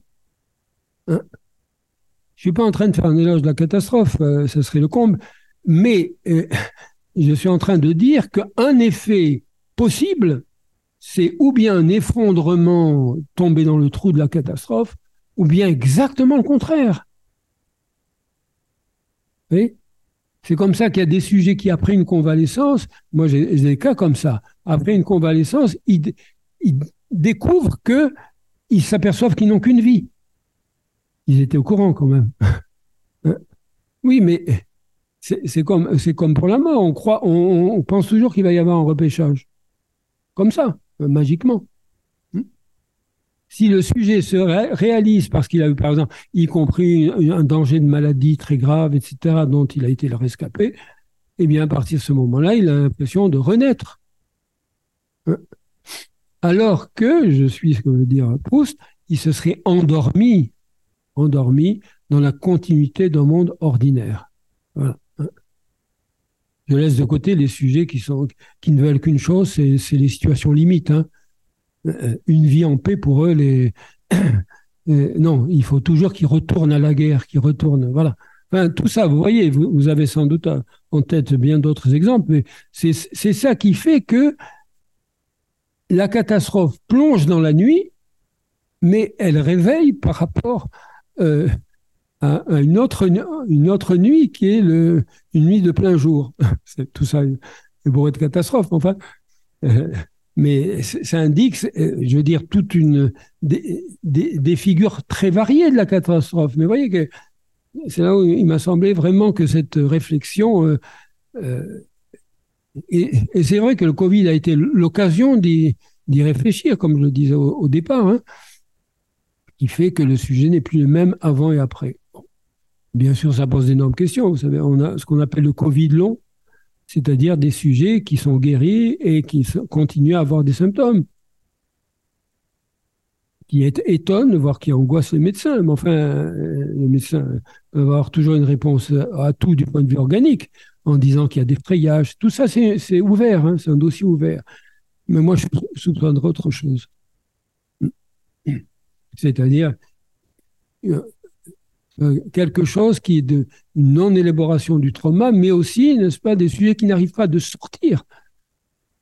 Et c'est pas en ayant une capacité de résilience, qui est d'une abstraction énorme, on se demande d'où ils tirent leur capacité, c'est pas ça. Ils vont pas se synthétiser. Non, c'est beaucoup plus intelligent que ça, le symptôme. C'est-à-dire que le sujet, du coup, va rencontrer le réel. Et je pense un sujet qui, effectivement, ça peut avoir des effets catastrophiques au plan social, voire éthiquement discutables. Notre problème, c'est de savoir où est le sujet du désir. Voilà. Et donc, euh, voilà, j'ai un peu long, mais pour vous donner une idée jusqu'au bout de cette utilité de saisir la catastrophe, si on lit vraiment les textes de Freud, parce qu'il y a des gens qui disent qu'ils ont lu tout Freud et qui et qu'en même temps Freud ça, ça sert à rien. Enfin, vous voyez tous ces discours quoi, négationnistes pratiquement. Enfin voilà, hein, ou qui disent que les chambres à gage n'ont pas existé dans un tout autre domaine, n'est-ce pas? C'est euh, et là, je trouve que l'ouvrage de François François Bafoil est extrêmement intéressant parce que c'est une, une phénoménologie de ce qui se passe, les fake news, etc. Mais quand les gens voient ça, ils comprennent rien. Mais c'est pas possible, quoi. C'est pas possible. Mais c'est une virtualité de l'inconscient. Dans ce qui nous, nous enfonce en même temps dans le déni le plus total de la réalité, la catastrophe écologique et la façon dont c'est imaginarisé de par le mouvement écologiste, oui, mais ils essayent quand même de faire quelque chose, etc. Toutes ces histoires-là, il semble qu'on peut avoir un regard euh, qui, qui permet donc de Alors là, pour le coup, on, a un pont, j'en profite pour le dire, entre les deux thèmes, n'est-ce pas? C'est-à-dire dans quelle mesure euh, c'est parce que j'ai daigné que je peux après me réveiller. Hein? Mais non pas en me transformant avec lucidité, euh, avec ces naïvetés de dire je vais prendre conscience, je vais devenir sage, etc. Non, c'est sous l'effet du choc de la réalité, mais là il faudrait donner beaucoup d'exemples cliniques, hein, que le sujet peut comprendre que oui, ce qu'il savait mais qu'il ne croyait pas vraiment, c'est qu'il n'a qu'une vie et qu'à ce moment-là, il faut, il faut pas céder sur, sur son désir. Voilà. Freud dit, mais c'est ma, pour le coup ma toute dernière citation freudienne, que on ne peut pas exclure la mort des comptes de la vie. Il ne faut pas, plus exactement. Voilà. Parce que si vous commencez, alors, Qu'est-ce que ça veut dire ça concrètement? Euh, Vous savez que les chrétiens du grand du temps au XVIIe siècle, on apprenait à mourir. On posait la mort au centre de la vie pour savoir comment mourir. La modernité, elle ne dispose plus de ces, ces repères. Quand il y avait une épidémie, on pensait qu'on avait fait une pandémie, une grande faute envers Dieu. Il mourait dans d'atroces souffrances et une médecine terrible, mais c'était au nom du grand autre. Dans, dans, la, dans la problématique athée, vous devinez que c'est pas un jugement, mais euh, vous savez, quand on est sorti du Covid, les gens étaient sonnés, mais avec un, malaise de dire ils savent pas ce qui leur est arrivé. Hein? Il n'y avait pas de discours officiel d'après catastrophe. Bon. Même trouve que les prêtres se taisaient un peu, parce que j'avais vu sur Internet des efforts de serment au rapport avec le, avec le Covid, mais surtout pas dire qu'on est dans la culpabilité, c'est pas possible. Toutes ces questions-là, elles permettent de lire l'actualité. Mais vous comprenez pourquoi je disais au départ, c'est pas l'actualité euh, de l'émission du jour. C'est cette question de structure qui reviennent dans la réalité. Je dois dire que ça, c'est le point, pour moi, le plus, passionnant de la réalité, qui est une théorie du réel. Voilà. voilà ma, vision de la, question. J'entends bien sûr les questions. Merci beaucoup, Paul Laurent. Euh, merci infiniment. Euh, tu, nous as livré énormément, énormément de, de fils à tirer, à penser.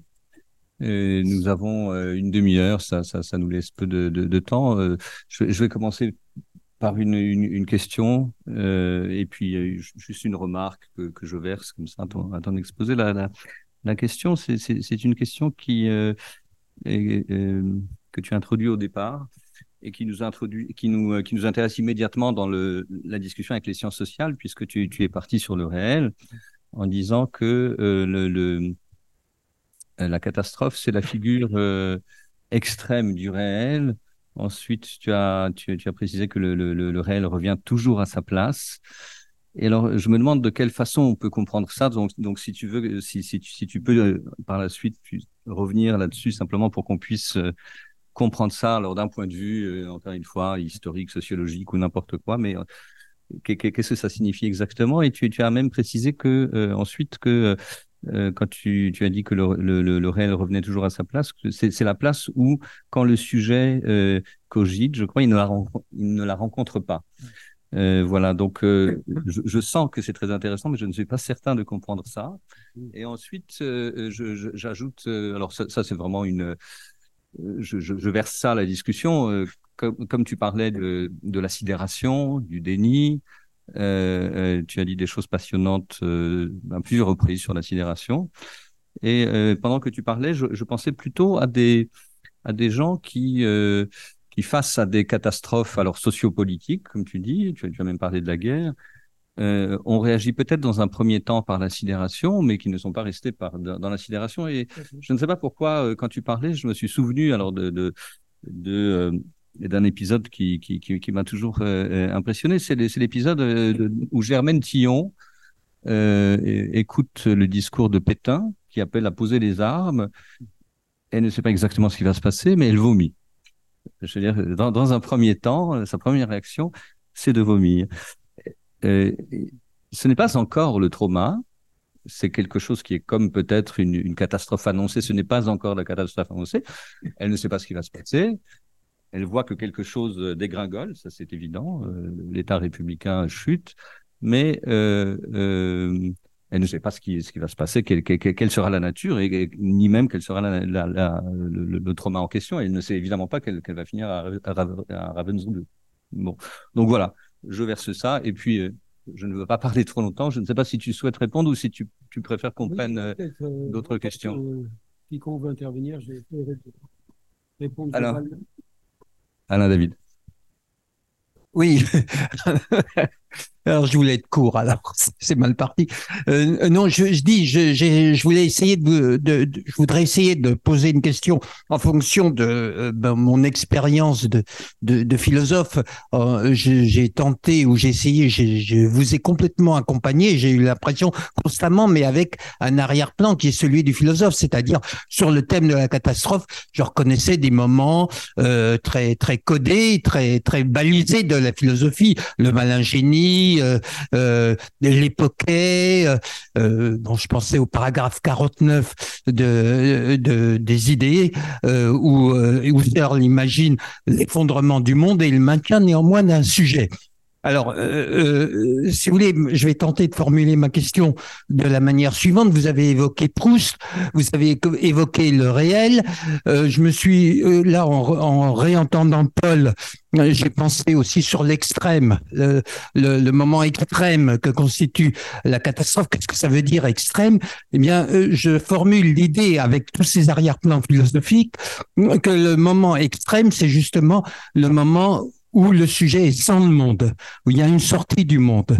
Alors, je ne sais pas si vous accepteriez ça, mais si je le disais avec Proust, on rencontre la question de la mort, mais tout autrement. Euh, le moment où Proust peut dire, euh, je, cite euh, de mémoire une phrase, si l'idée de la mort m'avait, on l'a vu, si l'idée de l'amour, pardon, m'avait, on l'a vu, assombri, la, euh, si l'idée de la mort, pardon, m'avait, on l'a vu, assombri l'amour, depuis longtemps, le souvenir de la, de l'amour m'aidait à ne plus craindre la mort. Depuis mon enfance, je comprenais en effet que j'étais déjà mort bien des fois. Puis le passage se termine, je, renonce à le citer complètement, mais le passage se termine de la manière suivante. Victor Hugo dit il faut que l'herbe pousse et que les enfants meurent. Moi, je dis que la loi cruelle de l'art est que les êtres meurent en épuisant toutes les souffrances, que nous-mêmes mourions pour que pousse l'herbe non de l'oubli, mais de la vie éternelle sur laquelle les générations viendront faire en dessous leur déjeuner sur l'herbe. Alors, vous voyez qu'ici, la mort est complètement suspendue, écartée. C'est plus la question, ou comme disait Lévinas, être ou ne pas être, ce n'est pas la question. Et en revanche, la catastrophe, alors peut-être faut-il enlever le caractère euh, désastreux. J'aurais pu rebondir aussi sur le thème blanchotien du désastre. Le, le, euh, en enlevant au mot catastrophe le thème, sa valeur, sa connotation, sa résonance désastreuse, il y a la puissance ou la potentialité d'une affirmation sans le monde et sans la mort, qui est le vrai sens de l'époque finalement chez, chez. Est-ce que vous accepteriez euh, ce, euh, cette manière dont je tire un peu la couverture? Je vais répondre euh, rapidement aux deux premières questions parce que pour pas perdre de vue les, autres ensuite. Euh, bon, euh, la, première question, c'est effectivement, c'est pas c'est pas facile à comprendre. Ça suppose quand même la spécificité du réel chez Lacan, et pour que ça soit bien clair, qui est différente de la position freudienne, qui parle bien de la réalité. Ce qui veut dire, c'est que le réel le réel brut, le réel pur, d'une certaine manière, mais la, pensée à l'épreuve. Vous savez, euh, Lacan, à un certain moment, il, lâche un exemple tout simple de physique élémentaire. Vous savez que dans, le réel, ça peut devenir toujours plus chaud, mais toujours plus froid. Puisque la nature semble avoir décidé de mettre à moins 273 degrés, après, tout est gelé. Et Freud prend cet exemple pour montrer que le réel, c'est un point tel que on ne sait pas pourquoi le réel décide. Voilà. Alors, bien entendu, c'est ça qui excite la pensée. Hmm? Et c'est pour ça que les physiciens, que, je trouve qu'ils sont très proches des, analyses freudiennes, je trouve, enfin, effectivement, ils, passent leur temps à chercher. Hein? Mais euh, ce qui veut dire, c'est curieux, à un certain moment, je me suis demandé s'il n'avait pas été influencé en partie par Bergson, qui ce côté euh, irréductible du réel. Hein. mais chez, chez Bergson, ça renvoie à une, conception spiritualiste qui n'est pas du tout chez, chez Lacan. Mais bon, euh, là, je, suis d'accord que ce, cette formule, évidemment provocatrice, il faudrait la mettre euh, au travail avec des situations précises. Bon, je suis désolé, c'est une réponse très partielle. Alors, oui, juste pour la question du, du hors-monde, oui, moi j'aime bien tous les, les, exemples que vous avez donnés, évidemment, il y a quelque chose qui soutient le monde, le Lebenswelt pour le coup, hein, mais il y a quelque chose qui est, qui en même temps hors monde. Le temps de l'évoquer, de la mise entre parenthèses, je suspends le monde, le temps du doute cartésien, hein, voilà. Où est-ce que je suis là? Mais c'est parce que euh, je me suis. C'est un pense. Euh, Descartes, c'est quand même quelqu'un qui passe son temps à dormir. Hein, c'est en tant qu'homme, c'est quelqu'un. Hein, le, rêve du poil, etc. Et ça, il y a eu toute une problématique comme ça. Euh, il, faut, ils veulent le rationalisme, le grand rationalisme, c'est vouloir un sujet éveillé. Hein voilà. Mais pour ça, il faut passer par un temps hors monde. Euh, donc, euh, bon, alors ce, cette, idée de hors monde, euh, elle renvoie à toute la fonction. je travaille beaucoup dans l'espace analytique cette année sur le fantasme et le délire. vous voyez, on a nos fantasmes. Bon, nos fantasmes, c'est un monde imaginaire dans lequel on se, on, on se réfugie. Hein c'est fictif. Oui, mais et Freud me le montre et Lacan surenchérit là-dessus. Hein, c'est intéressant de les faire euh, un peu discuter euh, sur le fait que en même temps, c'est le réel de mon désir que je cherche à atteindre. Oui. Donc, de ce point de vue-là, quand je, quand je me représente un scénario euh, fantasmatique, eh bien, je me mets en rapport avec le, le réel de mon désir. Hein ça poserait toute la question, euh, je suis désolé d'ajouter des complications, mais du rapport entre le désir et le savoir. Hein. C'est ce qui pose aussi la question du désir de savoir. Bon, euh, là aussi j'ai répondu un peu vite, mais partiellement, dit plutôt. Merci Paul Laurent. merci Paul Laurent. Euh, évidemment, il y a plein de, de, de, de deux rapidement deux remarques. Euh, quand tu disais au tout début de ton intervention, finalement, euh, le, la catastrophe pour le pour le sens commun, c'est la mort. Euh, pour Freud, c'est la castration. Et il me semblait, juste, enfin oui. Et alors, ça me donnait à penser que la castration n'était que tu as remarquablement démontré que la castration finalement ça ouvre sur un nouveau régime et c'est pas la mort ça ouvre finalement et c'est ça la dimension positive tandis que la mort euh, serait normalement la, la fin euh, et à l'opposé finalement de ce qui pourrait ouvrir sur quelque chose n'était la religion et que la religion, effectivement, peut être interprétée comme finalement euh, ce que tu as dit, la formidable illusion pour nous faire, pour nous donner à penser qu'il y a justement quelque chose d'autre, et ce sont les récits. Donc c'est ça, ce à quoi ça me faisait penser, euh, que je trouvais très intéressant, mais euh, je, ma question en fait, elle porte sur choc, coup, mais qui n'est pas le coup, comme tu l'as dit, puisqu'en fait, il devient coup dans l'après-coup. Donc, c'est pas le coup. Il y a le choc, il y a l'après-coup, mais il y a le choc en un mais l'après-coup, il est en trois. Parce qu'entre les deux, et ça tu le montres très très bien dans ton ouvrage, il y a la latence. Et ma question et, le contre-coup. Et le contre, et le contre-coup. Mais j'en reste à la, la, disons, au développement de choc, latence, après-coup, euh, du point de vue de la, de la, de la du développement de l'enfant ou de, de, de l'adolescent. Finalement, comment est-ce que ça s'explique finalement? Euh, Est-ce que la latence, c'est pas justement le moment de l'inconscient? C'est-à-dire en fait ce qui fait court-circuit, mais qui est pas totalement court-circuit. Finalement, il n'y a pas un, un court-circuit total entre euh, l'avant, l'après. Il y a une certaine continuité. Et est-ce que c'est pas là où on peut penser l'inconscient? Et en t'écoutant, ça me donnait, mais aussi parce que je t'ai lu, que est-ce que c'est pas ce, cette, euh, cette catégorie et ce moment de la latence qui nous permet aussi de comprendre, de faire le lien avec ce que tu disais au tout début, la géologie et puis la culture? Enfin les différentes disciplines et la culture. Finalement, l'entrée dans la culture, euh, mais dans cette période de latence et dans cette répression ensuite qui aura lieu, euh, etc. Voilà, c'est ce. Un dernier point, un dernier point qui me paraissait extrêmement important et justement dans cette liaison des sciences sociales et euh, de, de, de, la psychanalyse, et ce que tu disais, le, la routine. Et la routine, ça me donnait, ça me faisait penser évidemment à Max Weber, qui en a vraiment euh, théorisé euh, la routinisation, l'affaire Alteglichon, comme il disait. Voilà. Et puis cette règle, et la règle qui finalement euh, permet de vivre ensemble, cette règle qui régularise finalement les comportements, les obligations, etc., mais dont l'excès, l'excès peut tomber dans finalement le savoir des règles et qui donne lieu à une caste qui en profite pour tout dominer. Et je me disais, finalement, tu me donnais à penser que la règle dans ce qu'analyse euh, Weber, dans la routinisation des procédures, des habitudes, effectivement, des, des habitudes, c'est comme une défense contre ce que tu disais, l'incertitude, contre ce qui pourrait être finalement la catastrophe. Or, qu'est-ce que c'est que la catastrophe chez Max Weber quand on reprend sa théorie politique? C'est le charisme. Le charisme, c'est la période, c'est la période, c'est la le, personnage de l'incertitude même, hein, de celui qui effectivement a intérêt à ce que tout, tout soit toujours incertain pour qu'il fasse croire aux individus qu'il a la solution à main. Il Jusqu'à la terreur.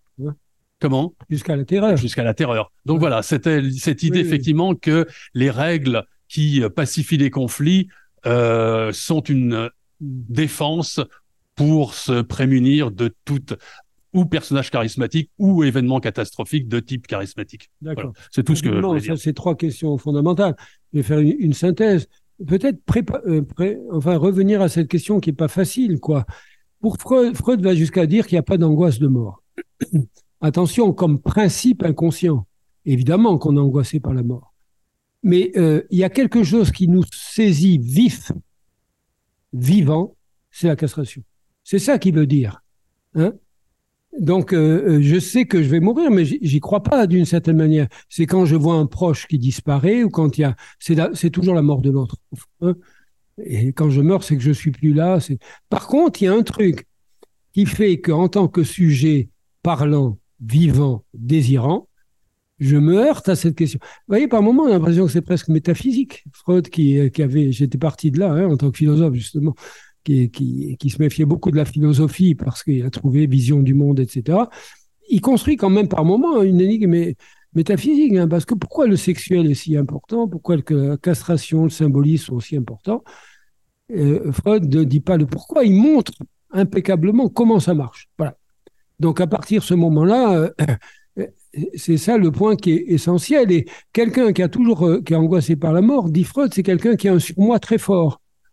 Hein c'est-à-dire qu'il sans arrêt vous embête. Que si vous voulez toujours bien faire les choses, on fait jamais. Franchement, on commencerait jamais un livre si le surmoi on l'avait pas sur le dos. Il y a un moment où on a une bonne idée, le départ c'est formidable. Il y a un moment où il faut pas lâcher le morceau. Et, ça, c'est une lutte en même temps contre la castration. Oui, c'est une lutte contre contre la faim. Ben, voilà. Et même euh, pour les gens qui, qui ont une œuvre, le dernier livre, c'est spécial. Hein Donc, euh, c'est ça la question. Alors, le, point de la phase de latence, c'est compliqué parce que la phase latence, c'est une conception un peu développementale qui fait que, curieusement, tu as raison d'en parler, euh, les analystes en parlent moins. Je rappelle ce que c'est. C'est la période qui sépare euh, l'activité infantile inconsciente effrénée de l'âge adulte. C'est parfois ce qu'on appelle l'âge ingrat, quoi. C'est plus l'enfant oedipien, on dit parfois c'est même euh, l'âge bête, quoi. Hein c'est l'âge, sais pas, de du primaire et du collège, pour représenter les choses très, très empiriquement, hein, où, l'enfant est plein de questionnements sans avoir les ressources de l'intelligence de l'enfant.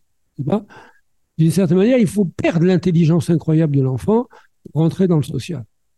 Mais bon, d'une certaine manière, tu veux réhabiliter la phase de latence, et je suis tout à fait d'accord. C'est, c'est le moment où le sujet va aussi faire. Euh, d'abord, il va à l'école. Qu'est-ce que c'est que l'école? Elle sert à apprendre, mais elle sert à sublimer surtout. Hmm? elle sert à réguler les pulsions, l'école. Évidemment, c'est pas son but explicite. Ça étonnerait les éducateurs, mais enfin. Donc, c'est ça le point qui est important. C'est-à-dire qu'à partir de ce moment-là, on rentre dans la culture. Dit à un certain moment quelque chose qui paraît absurde. La culture, ça commence avec la table de multiplication. C'est quand même dérisoire, la table de multiplication par rapport à la culture, mais c'est ça. C'est à partir du moment où, où, j'ai dit qu'il y a un autre supposé savoir. Hein. C'est là où je rentre dans la culture. C'est là que se met en place la sauvagerie, la barbarie. C'est quand ça ne marche pas. il y a un trouble majeur de la croyance. Voilà, voilà le point. Tu peux me rappeler ton troisième point, alors, du coup, le troisième? C'est ce que tu m'avais donné. C'est ce que tu m'avais donné à penser avec euh, règle et charisme. Voilà. Voilà. Alors oui, c'est très important ça. Tu insistais sur la règle, à raison, euh, voilà. La routine. Oui, oui.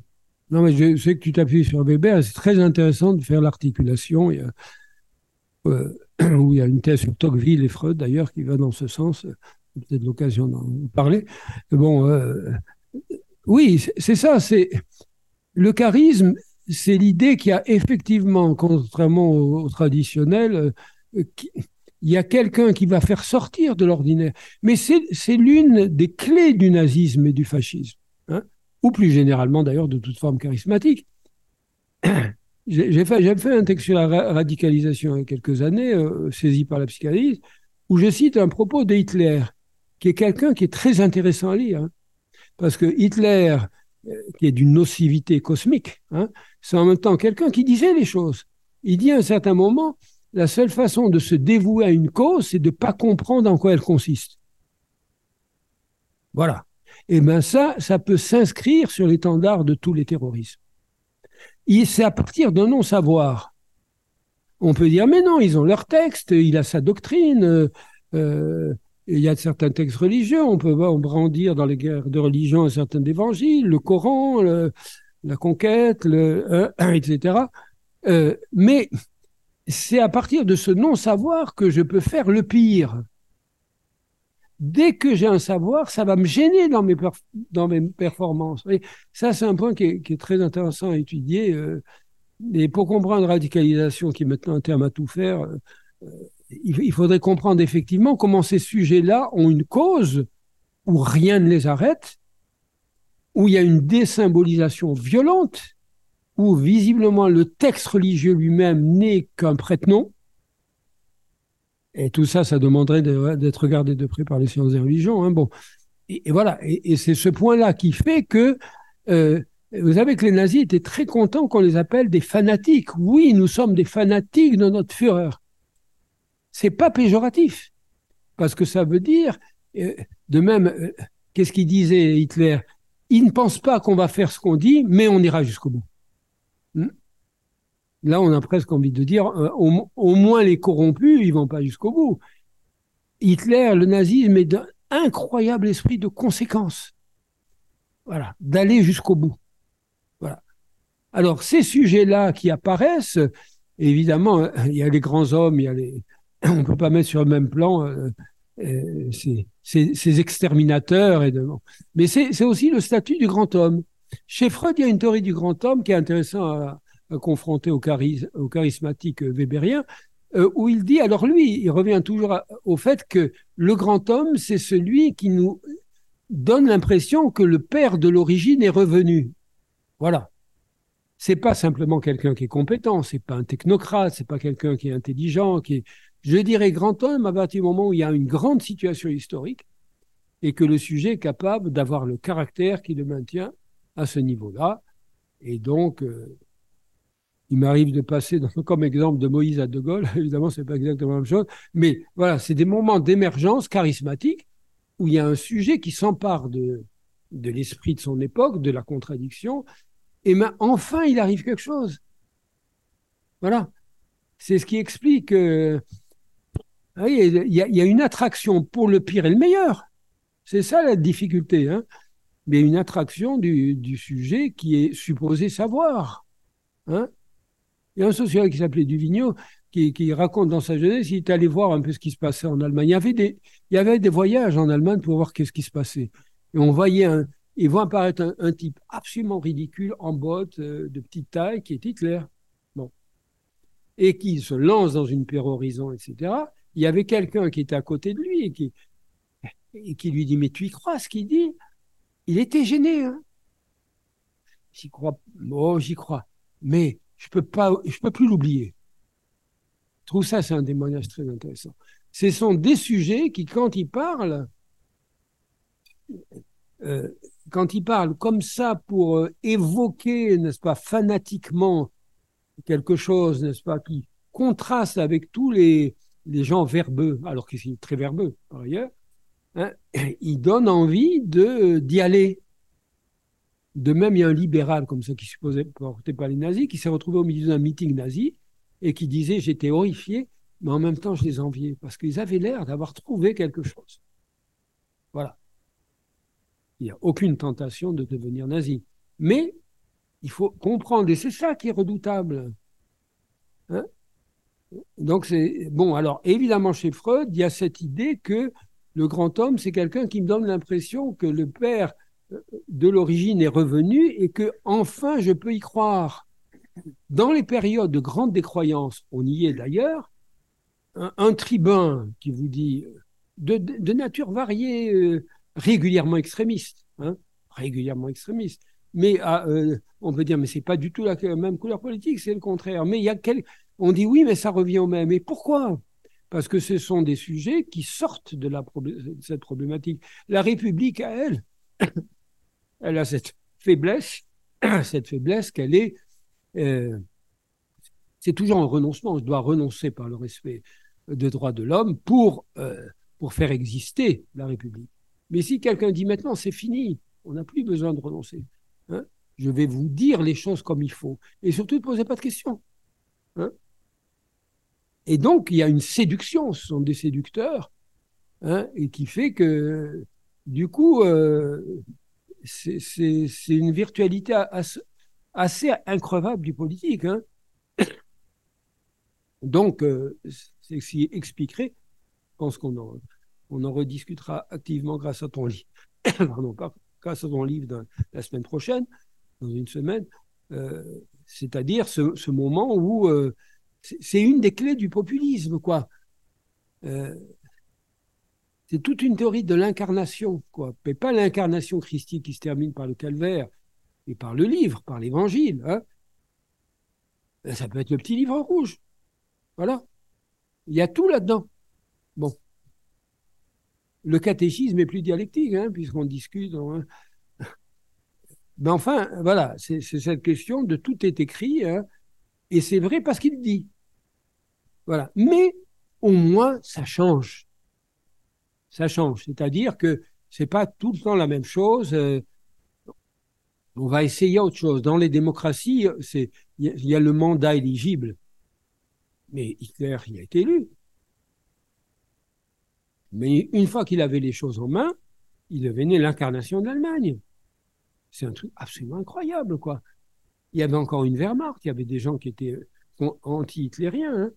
Voilà quelqu'un qui fait main basse sur un peuple entier, qui, et, qui, euh, qui séduit pourquoi? Pas parce que ils en ont marre avec le, bar, le baratin démocratique. Voilà, c'est comme ça qu'ils raisonnent. Les parlementaires, c'est des parlementeurs. Et mais naturellement, il faut aussi, pour que cette idéalisation du pire apparaisse, qu'un bouc émissaire soit désignable. Et c'est le rôle fondamental, fondateur de l'antisémitisme dans le, nazisme, puisqu'il faut que je sois sûr, notamment cette haine du peuple du livre, parce que les livres, on s'en fiche. Euh, Hitler lui-même le dit, qu'est-ce qui nous embête avec leur Dieu invisible? Nous, notre Dieu, là, c'est le folk, c'est-à-dire le peuple, le peuple que vous voyez dans nos meetings. Mais ça revient, ça revient, le vrai peuple, je vous montre le vrai peuple, il est là. Toute, toute l'idée de quelque chose qui soit... Ça, c'est une question difficile. Hein. Euh, d'une certaine manière, il faut un, certain renoncement qui fait qu'au nom des droits de l'homme, je dois céder. Mais quand je suis face au fanatisme, il n'y a, pas de, a pas de parité. Hein. Et je pense, je pense que l'une des crises de, la démocratie, c'est ça, quoi. Il leur faut vraiment une catastrophe pour les, pour les réveiller, quoi. Mais euh, il a fallu, face à l'anomie créée par la Seconde Guerre mondiale, la collaboration, etc., un qui se prenne pour De Gaulle. D'ailleurs, il s'appelait De Gaulle. Hein. C'est un personnage passionnant, puisque euh, quand, il était tout jeune, il se prenait déjà pour De Gaulle. Hein. On, le sait. Hein. Quand, il, dicte l'appel du 18 juin, il interdit les Anglais, qui torturaient en lui disant, il avait beaucoup embêté Churchill, ne changez pas une virgule. Il avait raison en plus. Mais il faut qu'il y ait quelqu'un qui a un rapport à l'unité qui se confond à un universel. par contre, il y a le charisme qui s'identifie au pire. C'est un, très gros, très grosse difficulté. Hein. Certains l'ont pris de Gaulle pour un dictateur républicain. Bon. Alors ça, c'est une question politicologique très intéressante. Il y a eu des théories là-dessus. C'est-à-dire que la démocratie vient de la difficulté de la grande personnalité est-ce qu'il ne faut pas intégrer une forme d'autoritarisme, mais d'autoritarisme fondé sur le, sur l'universel républicain. Vous voyez, c'est ce qui, c'est ce qui l'affaiblit foncièrement la République par rapport au discours extrémiste. Ça, c'est un poids. Euh, et, c'est des gens qui, curieusement, on arrive à dire voilà, eux, ils parlent vrai. Hmm. Ils parlent vrai, mais ils vont finir par faire le pire. Alors, c'est là où Freud avec Weber, Freud avec Tocqueville, c'est passionnant. Bon, tu es un spécialiste de Tocqueville, et je pense qu'il y a un doctorant qui va intervenir hein, sur Tocqueville et Freud en avril. C'est quand en avril? Je crois que c'est le 2 avril. Il est là, Guillaume, oui. D'accord. Donc, euh, et il ne nous reste plus qu'à te remercier très chaleureusement. Et on se donne rendez-vous. On se donne rendez-vous dans euh, dans un mois, un peu moins, je, pense, le 4 décembre, non, quelque chose comme dire ça. Le 4 décembre. Voilà, c'est ça. le 13 novembre à Sugère, si vous voulez vous déplacer. voilà. Merci beaucoup.